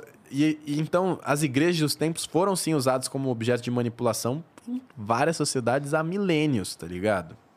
E aí faz parte da nossa sociedade. Só isso da história que você vai ver. Quantas pessoas não foram mortas? A gente fala, tipo, os próprios, a- o que a própria igreja fez com, com os escravos africanos, o que a própria igreja fez com, com os indígenas Com os no nativos Brasil do Brasil. que a sim. própria igreja faz até hoje com toda a comunidade É LGBTQIA+. então, tipo assim, mano, não é Jesus Cristo isso, tá ligado? Isso Nem não um pouco. representa Jesus Cristo, não representa os valores dele, tipo assim, isso tá sendo isso tá sendo usado por homens para para o beneficiar, para o próprio beneficiamento. Com certeza. Então, tipo, eu tenho um pouco essa visão e eu isolo bem. Mas, mano, eu tive uma, uma fase de, de buscas teólogo, é, teólogas que fala, né, sobre, sobre a religião. Existem vários deuses, existem vários princípios. Eu estudei os princípios judaicos, estudei os princípios cristãos, estudei os, os algumas religiões do Oriente. Mano, é muito louco. Todas transmitem mensagens muito boas, tá ligado? Todas. E acho que a espiritualidade é sobre o. No fundo, minha visão sobre espiritualidade é sobre o amor. Que o amor não é uma parada tipo de. de gamia, né? De um casal, como, como culturalmente a gente aprendeu muito sobre o príncipe e a princesa da Disney viveram felizes para Aham. sempre e seu amor. Não, cara, o amor é uma constância na sua vida, amor é uma parada que pra mim representa a passagem de Jesus Cristo na vida, e a espiritualidade é você estar o mais próximo do amor, porque o amor é o fruto que nasce do homem quando ele tem uma plantação correta, tá ligado? Então, tipo, pra mim, minha visão sobre espiritualidade é isso e, tipo, é você buscar não precisa de um templo pra exercer sua tua própria espiritualidade. Eu não, mas assim, eu não preciso, mas toda vez que eu viajo pra uma cidade nova, vou fazer como eu falei, viajei o mundo já, pô, Nova York, Los Angeles, Miami, o Brasil, quase todos os estados, Europa, Espanha, Itália, China, é, França, Portugal, pô, eu tenho Jamaica, eu fui pra muitos lugares. E todos os lugares eu busquei me conectar com um templo religioso, de seja qual for a religião, para entrar e agradecer, porque a gratidão, a manifestação mental pro universo, seja o Deus que for, é um, algo que, que eu acredito que eu faço questão. Então, tipo, pra mim a espiritualidade é isso, é o amor, tá ligado? E é o que a gente tem que dar fruto e plantar. Concordo, cara. Eu acho E- que o- a principal a principal doutrina que as pessoas deviam pegar das religiões em geral realmente é o amor, é o servir o próximo, né? E plantar o bem. Então, Isso, daí, que isso, na verdade, é algo que tá no cerne de todas elas, né? De toda, toda espiritualidade, todas as, vamos falar das religiões. Todas as religiões, elas assim, a princípio determinam que o caminho é o caminho do bem, é o caminho do amor e tudo mais. É, apesar de homens pegarem e desvirtuarem toda essa ideia. Mas assim, pensa no amor, tá ligado? Quantos templos, quantos pastores, quantos, quantas pessoas que dizem que estão à frente da de Deus, né? Que estão falam por plantam, Deus. falam por Deus, plantam coisas que não representam o amor, tá ligado? Que que representam a ganância deles próprios, representam a ganância dos outros, representam o poder. Então, tipo, esse lance e o Brasil, mano, é, eu sou muito grato por ter um conhecimento, tá ligado? De como é o Brasil. Eu já, eu já fui para interior do Nordeste, eu já, já subi o Nordeste inteiro de ônibus, tá ligado? De Salvador até Recife, parando em vários picos. É, já entrei em favela, que eu não tenho. Eu tenho registro próprio, mas, tipo assim, eu filmei na muquia de um jeito muito escondido. Mas, tipo, favela onde é aquela cena do Tropa de Elite mesmo. Tipo, cara com fuzil, metralhadora, pente estendido. Você fala, caralho. E é, e é a Igreja Universal de Deus aqui, o bar aqui, a biqueira aqui, a- as, as crianças aqui segurando a arminha de madeira, porque dentro desse universo quem, quem é foda são os caras que estão com as armonas foda. E. E assim como fui nos lugares mais ricos possíveis, tá ligado? De dinheiro e que a felicidade não, não se determina por nada disso, tá ligado? Eu pude ver isso. E o Brasil é um lugar gigantesco, mano. O Brasil, na minha percepção, um grande interior. Tipo, tem as grandes cidades, mas, tipo, que o Brasil mesmo é um grande interior, mano. E nesses lugares Verdade. a- e nesses lugares existe um, uma estrutura política do Estado onde, onde, onde a religião busca poder, mano. Controlar e tipo outros. assim, se a gente voltar lá atrás, mano, lá atrás, lembrar das aulas de história da escola, mano, a política e a religião sempre estiveram de mãos dadas, tá ligado? E a espiritualidade não tem nada a ver com isso. É verdade total isso daí que você tá falando. Tava cara. ali, a espiritualidade era pra ser o foco, mas tava ali em segundo plano, quiçá terceiro plano ali, porque o que importava primeiro era controle, né? É óbvio, isso daí rola. Controle, controle do- das massas, de quem tá. é, assim, às vezes não é nem um. Não é nem, não é nem pra ganho pessoal no sentido de ficar mais rico, mas sim de controlar aquele, todo aquele pensamento ali, com Não, certeza. e, e, mano, no fim sempre tem o lance de ficar mais rico. No fim acaba tendo mesmo, né? O cara quer ter a experiência aqui. Porque pô, tudo em tem um Dubai. preço, mano. Ah, você quer. E é, e é doido, mano. É doido, porque muita gente se perde nisso. Dinheiro e poder são duas coisas que mexem com a cabeça de qualquer pessoa. Então, tipo assim, mano, eu tô longe de fazer julgamentos pessoais a quem vive isso. Tipo, eu não concordo e quero que eles se fodam dentro da história deles. Certo. E é o que eu falo, não quero pegar o cara e falar, olha, o fulano de tal faz isso. nananana. Não, mano, eu quero plantar um novo pensamento pra outra direção. Porque acho que hoje eu tenho muito mais influência que muitos pastores, tá ligado? Eu sou um eu sou um cara que pode passar uma ideia legal, uma, uma ideia foda. E tipo, nem e eu e eu falo com freis, porque como eu te falei, nem toda generalização é burra, né? Toda, Toda gener- generalização. toda generalização é burra. Mas é outra, nem toda generalização é burra também seria uma frase boa, não é sei. toda generalização é burra, é uma generalização, né? Então, Aí fudeu, né? Então acho que nem toda generalização é burra. Mas assim, sobre o caso, pô, eu não, não generalizo, tá ligado? Porque tem Olha, coisas legais e, e é um lugar onde a gente pode buscar, mas eu tenho essa visão e, tipo, pra mim, mano, espiritualidade é uma coisa, religião é outra. E existem diferentes religiões que podem te, te caminhar pra um caminho da espiritualidade bacana. Basta você absorver as coisas certas, porque, pô, dentro de todos os, os caras mais religiosos do judaísmo, do, do cristianismo, do, do- religiões do Oriente, tudo isso, mano, tem, tem pessoas que estão fora da, dos valores reais da parada e converteram isso para interesses próprios. É, porque assim, se a gente for parar para pensar, todas elas têm uma linha uma linha média que é porra, o amor, é fazer o bem, não sei o que, não sei o que, não sei o que. Mas é isso que você falou, assim, os caras, eles pegam essa porra ali, se colocam numa posição de, de, de dominar a galera e, e com isso eles desvirtuam a porra toda.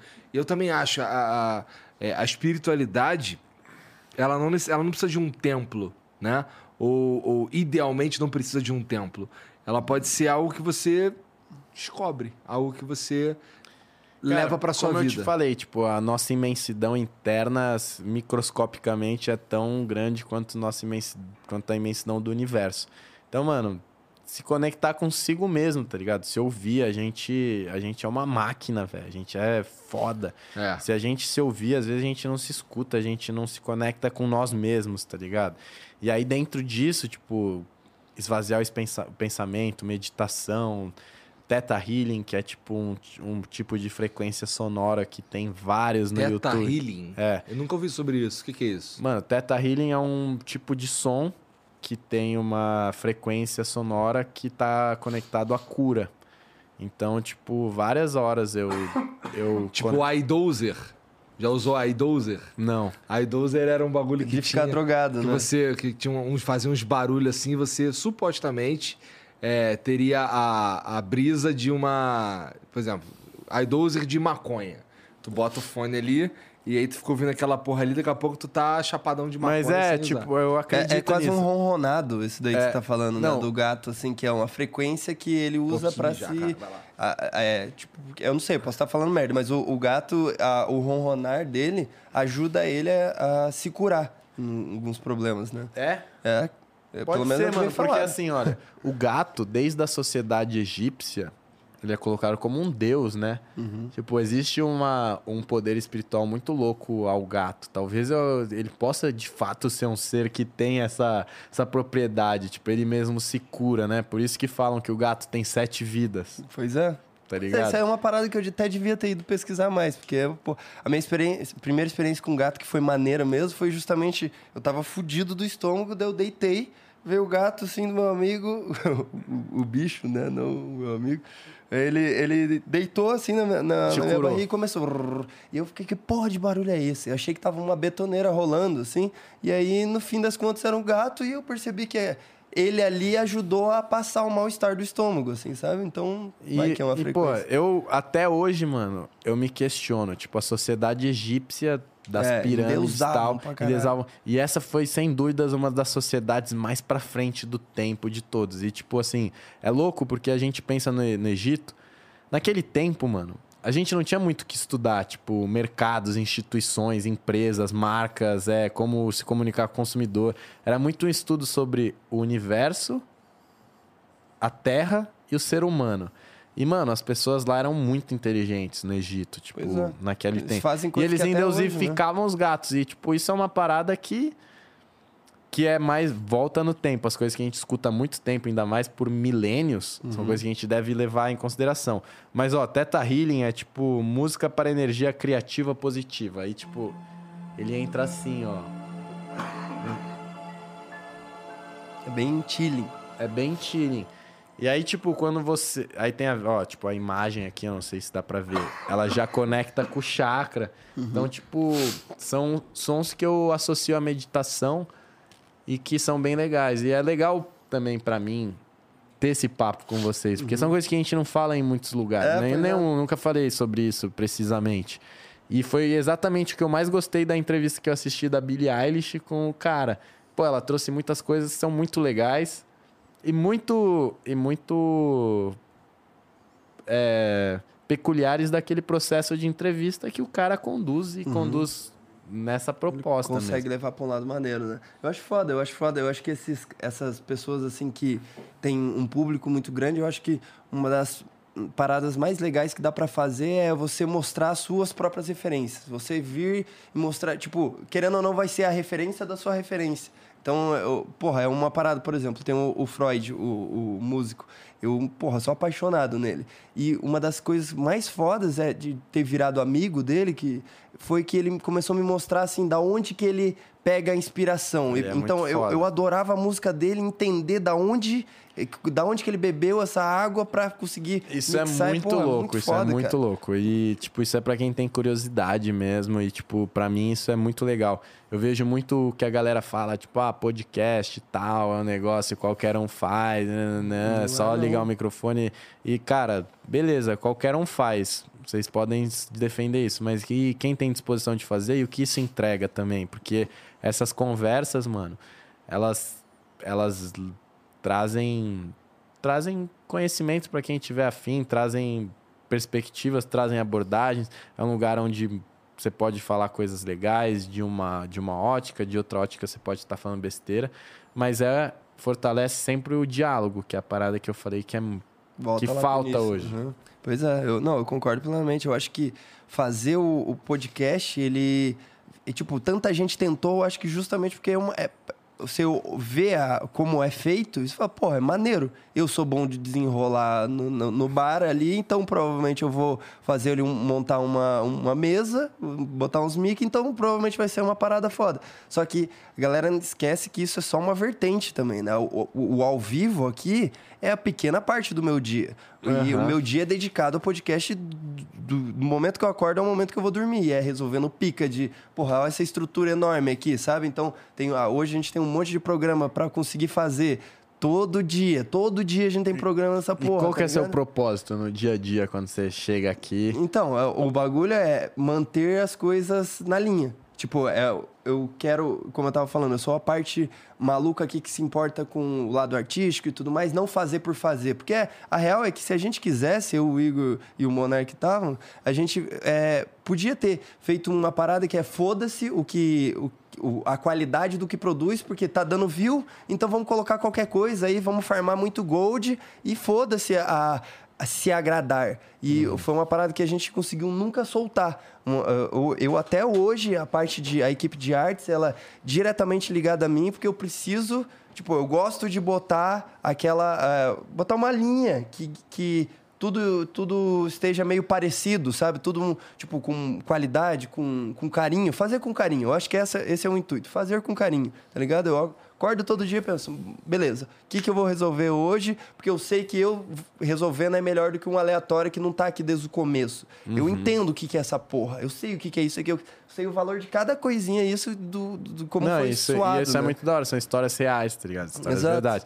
E aí, tipo, conecta também com o lance do nosso eu artístico, que tá conectado com a nossa infância, com os nossos desejos.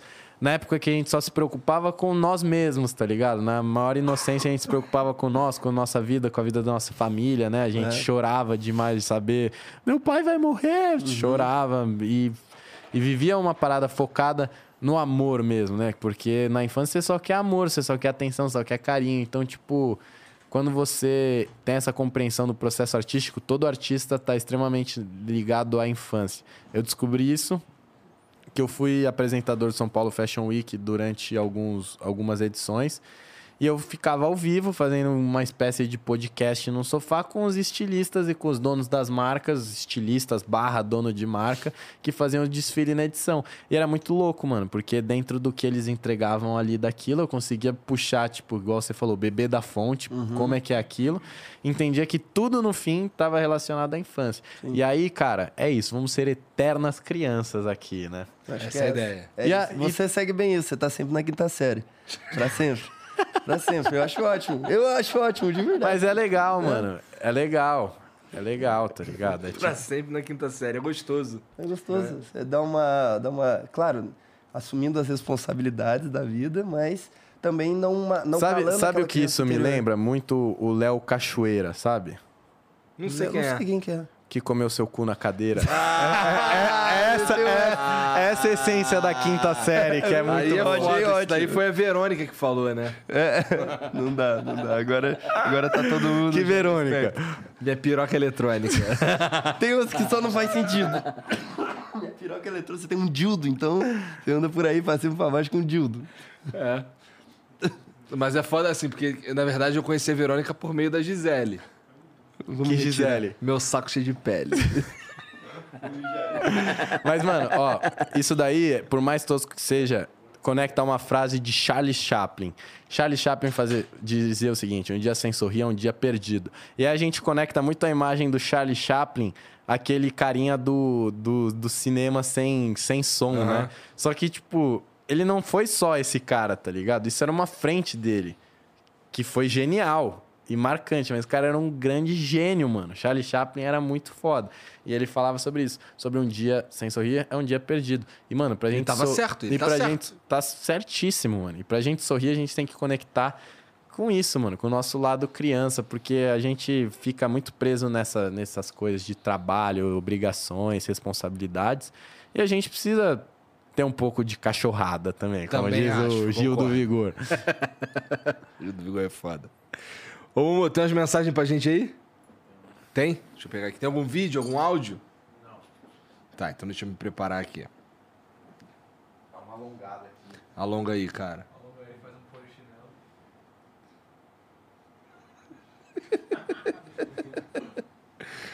Ai, caralho. Vai, se alonga aí, se alonga aí, eu já. Quando tu. Não, mas primeiro se alonga aí, pô. Se alonga lá, pô. Fica à vontade, pô. Seleciona as mensagens. Tá, é, não, tem as mensagens aqui. Isso, vai no bar aí e tudo mais. Mas, porra, é, é- esse bagulho que tu falou é real, cara. Eu acho que o. Que o, o- o lance da gente se manter com uma atitude positiva é, à frente de todos os problemas que a gente enfrenta, à frente de todos os, todas as dificuldades do dia a dia, assim, e manter um, um sorriso no rosto, assim, uma, uma atitude positiva de verdade. é, faz toda a diferença, cara. Eu, eu percebi isso aí é, nos últimos meses que essa atitude positiva ela realmente pode fazer diferença, assim, não só pra você, mas pra quem tá perto de você também. Quem? Atitude positiva. Caralho, os caras. Filha da puta. Os caras Tu era... Meteu essa, Janzão. Caralho, eu caí ainda, mó otário, né? Foi, foi pra. Tipo, fortalecer. eu acho, eu acho muito bom aqueles quadros da. Tinha o, o, o Bolsa, essa, essa época da MTV Aham. que tinha. Professor! Que? Seu filho da puta! Mano de play! Porra! Eu tô aqui, um advogado da OB! Isso é muito bom, mano. E esse, esse humor também Mas é sabe o muito que, que bom. é foda, na real? Assim, desculpa te cortar, mas, cara, é que, porra, é, eu fui ali no beiro agora e tu tinha que. Moleque, eu bati com a mão ali e, pô, ficou doendo bem aqui, ó. Olhando no fundo do olho dessa rola. Não, e aí. E aí é louco também, porque às vezes a gente tem esses momentos. Não, não vou fazer isso. Vou falar sério agora, porque esse programa precisa de um pouco de maturidade. Tá. Vamos elevar. Não, tô zoando, cara. Do nada. Não, porque às vezes, mano, a gente, a- na, na vista de alguém, alguém passou por aqui e pegou esses cinco minutos, tá ligado? A pessoa acha que a gente é isso. E a gente não é, mano. Acho que a gente está, tá ligado? E é muito sobre isso, sobre as caixas que nos colocam. E é da hora, mano. Gostei de verdade, mano, de de estar aqui hoje, esse papo com a Aposto gente. que quebrou papo- muita expectativa, cara. Eu acho que a galera não esperava esse Mas papo de tu, isso, assim. isso é isso é normal. Mas é real. Tipo, muita gente, eu passo, eu passo em vários programas e, e se você vê os comentários, tipo, dos mais diversos, Danilo Gentili, Joel Bank, todo, por aqui também, muita gente fala, pô, não, não imaginava isso, tal, tal, tal. E pra mim é legal porque eu posso me apresentar. As pessoas às vezes criam uma imagem, tipo, dessa manchete que você falou lá atrás. Léo Picon mostra. E, tipo, nisso nem aconteceu, tá ligado? Mas a manchete. Picon mostra o Picão excitado, Excitado. nos stories da Jade. É, mó merda O que, que a isso. galera tá falando? O Musica mandou aqui, ó.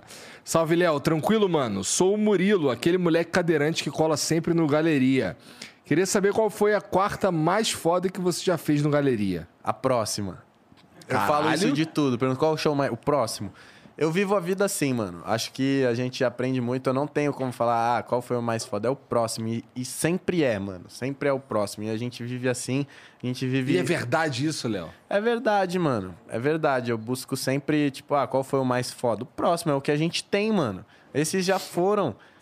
Esses já foram. verdade. Então o mais foda é o próximo que tá marcado, que vai acontecer. E, tipo, de fato é, cara. E é muito louco. Porque essa pergunta é recorrente. Tipo, ah, qual foi o show mais da hora? Qual foi o galeria mais da hora? Eu falo, próximo. E aí chega no próximo e é. E, mano, é uma, uma frente de ver a vida sempre crescendo, né? Prosperando, que amanhã vai ser melhor que ontem. Verdade. Temos se os- rolar um show e der problema técnico, tu tá fudido. Porque daí se aquele é o melhor, então quer dizer que, porra. Então, mano, mas uma coisa que eu percebo também é que o problema técnico. Eu fiz um show, velho, recentemente, que a eu toco, né? A mesa de som caiu seis vezes, a energia. Ixi. E, mano, eu não tenho banda, eu não canto. Tipo, eu Fudeu, canto, mas né? assim, eu não, eu não vou pegar e falar. Uh, uh, uh, uh, uh. Mas eu, eu, mano, você se vira do jeito que você pode. E, tipo assim, as seis vezes eu coloquei, coloquei, coloquei. Até, mano, na quarta vez eu falei, aí, na moral, a vida é cheia de problemas, assim, o som já caiu aqui cinco vezes. Mas eu vou falar pra vocês, abracem os amigos de vocês, quem tá com você. Eu não venho aqui sozinho, eu tô aqui. Eu tô aqui e eu tô com toda uma equipe, eu tô com um grande amigo meu aqui também. E, e ele vai colar aqui, era o Adriel. Aí, aí a gente puxou, vou caçar mais de um milhão. E a capela, geral, com o Adriel e, porra, volta o Maneiro. som. E, tipo assim, a gente faz isso acontecer. Então, tipo, que nem eu falei, não, não é porque vai ser o melhor, a gente vai ter problemas. São dias de luta, dias de glória, os problemas vão estar sempre aqui. E, tipo, pra fazer ser o melhor é você focar no que você tem, não focar no problema. Então, tipo, porra. Óbvio, mano. Na primeira vez que a mesa de som caiu, eu já, falei, já fiquei, porra. Na segunda vez, já fiquei, caralho, de novo. Isso fudeu todo o meu set. Porque você tá no meio de uma música, a mesa de som cai, você não pode voltar na música. E às vezes a própria música, ela deixava deixa pra próxima. Que você não tinha condição como dar continuidade. Então o bagulho, mano, reconfigura tudo e aí você fala, mano, era pra ser assim. E tipo, Deus escreve certo em linhas tortas e vamos nessa. Vamos aproveitar o que o mundo nos dá. Deus queria que você puxasse uma Então. capela mesmo. Né? Né? É, mano, e o melhor dia é sempre o próximo. Tipo, é sempre o próximo que a gente tem agora. Outra frase que a gente vê- muito, poder do agora. Mano, é o que a gente tem, mano. Vamos fazer o agora ser o melhor possível e, e vamos aprender com o que a gente passou pra projetar um amanhã ainda melhor, tá ligado? E a gente escreve o amanhã agora. Tá certo. Léo Picote. Tu vai emplacar aí no dia. O Fênix BR NNF mandou. Salve, salve família. Fenicão aqui. O cara se autodenomina Fenicão. Fenicão. Brincadeira. NNF. É. Fenicão é o que renasce da cinza. É, esse daí. Mesmo. É, da hora ver a história empreendedora do Léo. Queria saber mais sobre a influência da escola e faculdade na sua vida. Ou foi mais as experiências que viveu que moldaram você assim? Valeu e sigam o Flow Games. Mano, foi um. Foi um. Uma mistura de tudo, velho. Caralho, agora virou o Léo Picoxa. Não, o- foi uma mistura de tudo. Foi importante pra caralho estudar, tá ligado? Ambiente acadêmico pra mim. Tanto na escola quanto no, na faculdade me trouxeram muito conhecimento e muita disciplina também, tá ligado? É, Eu terminei a faculdade e eu já tava trabalhando muito. Comecei a faculdade, eu cheguei, Terminou novão? Terminei com 22. Novão. Terminei no mesmo semestre que eu fui homem do ano. Tipo, eu falei, acabou a fase de moleque. E, e tipo, eu tava trabalhando e na faculdade, tinha que controlar as faltas, porque você não pode ter mais 75%. Prova e o caralho, abrindo galeria em 2018. estu- Fiz New York Film Academy. Tipo, eu- mano, fiz de tudo e a faculdade foi muito importante. Aí chegou um nível que, tipo, eu já tinha entregue TCC, faltava duas matérias. Aí eu fui fazer as duas matérias como DP. Eu tomei pau nas duas, velho. Você acredita? E eram, tipo, umas matérias muito indigestas. Tipo, controladoria, sei lá, uns bagulho, mano, chato de número, fórmula. E eu não tava nessa vibe, e aí eu tive que fazer de novo, mano. E Que aí, alegria. e aí uma, um ensinamento do meu pai e da minha mãe. Cara, quando você tem uma coisa chata pra fazer, vai. Resolve logo. Vá logo. Resolve logo, mano. Senão você vai ter que fazer duas vezes, É verdade. três vezes. E foi o que eu fiz, duas vezes. As duas DPs. Eu fiquei um ano só fazendo as duas DPs, tomando pau e Que faz- merda. Foi foda. Matéria Mas aí acabou? ainda por cima. Tu formou, tu... Me formei e foi da hora. Então, tipo, a- é muito importante. E aí, tipo, a mesma coisa de religião e espiritualidade é escola, faculdade e conhecimento. Pode te acessar. Eu, eu acessei muito conhecimento dentro das escolas, dentro da escola, dentro da faculdade, mas mano, não é uma, não é um fator limitante. Você consegue se conectar com você mesmo sozinho, principalmente na fase que a gente vive, onde você tem internet, materiais e Verdade. e se joga. Então aprendi, eu fiz de tudo isso uma salada mista. Aprendi coisa na prática, é, aprendendo com os outros, aprendendo na internet e estudando na escola e faculdade. O Giannichini mandou. Salve, salve família. Nunca pensei que um cara tão novo iria me ensinar tanto quanto o episódio de hoje.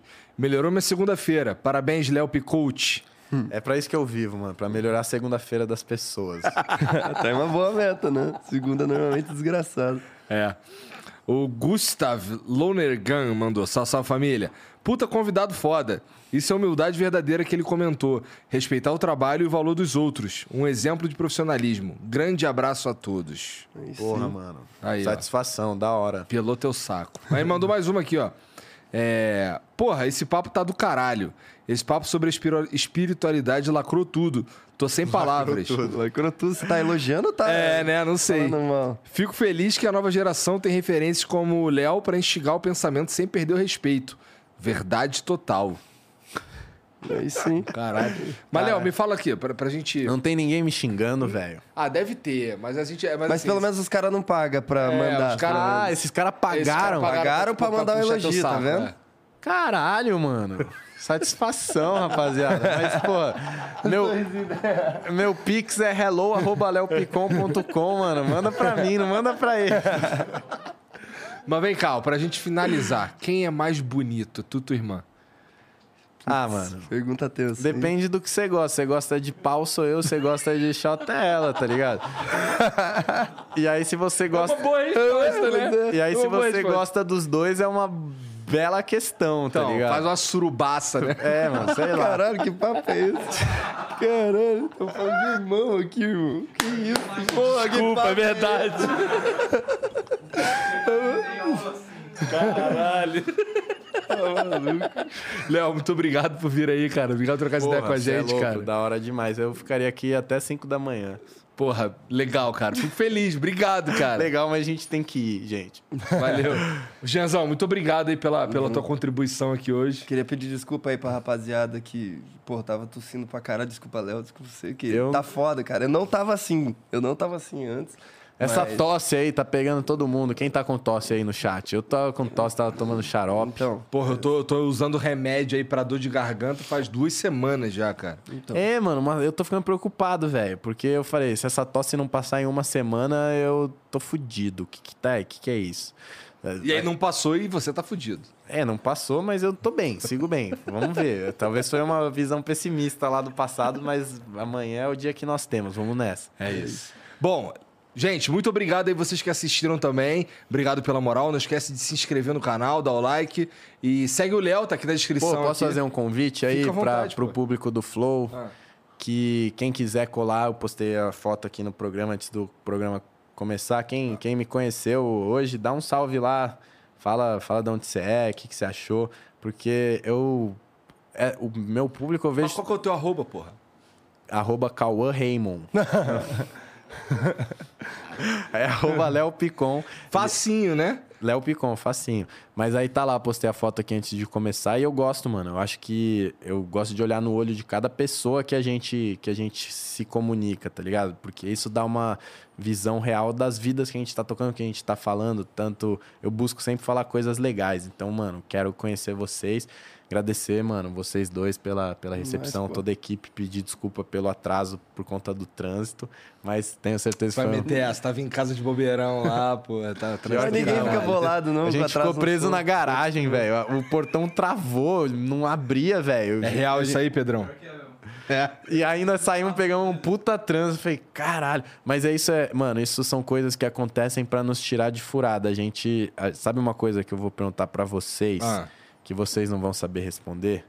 Quantas vezes vocês acham que seus santos, seus, seus anjos protetores não te livraram de alguma coisa sem você nem saber?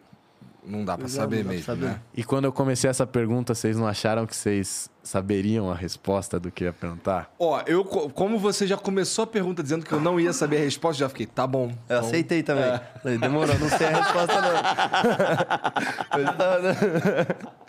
Valeu, obrigado pra caralho por vir aí, cara. É nóis, satisfação. Valeu. Valeu todo mundo, um beijo pra vocês, a gente se vê em breve, tá bom? Quarta-feira. Quarta-feira. Até lá. Um beijo, tchau.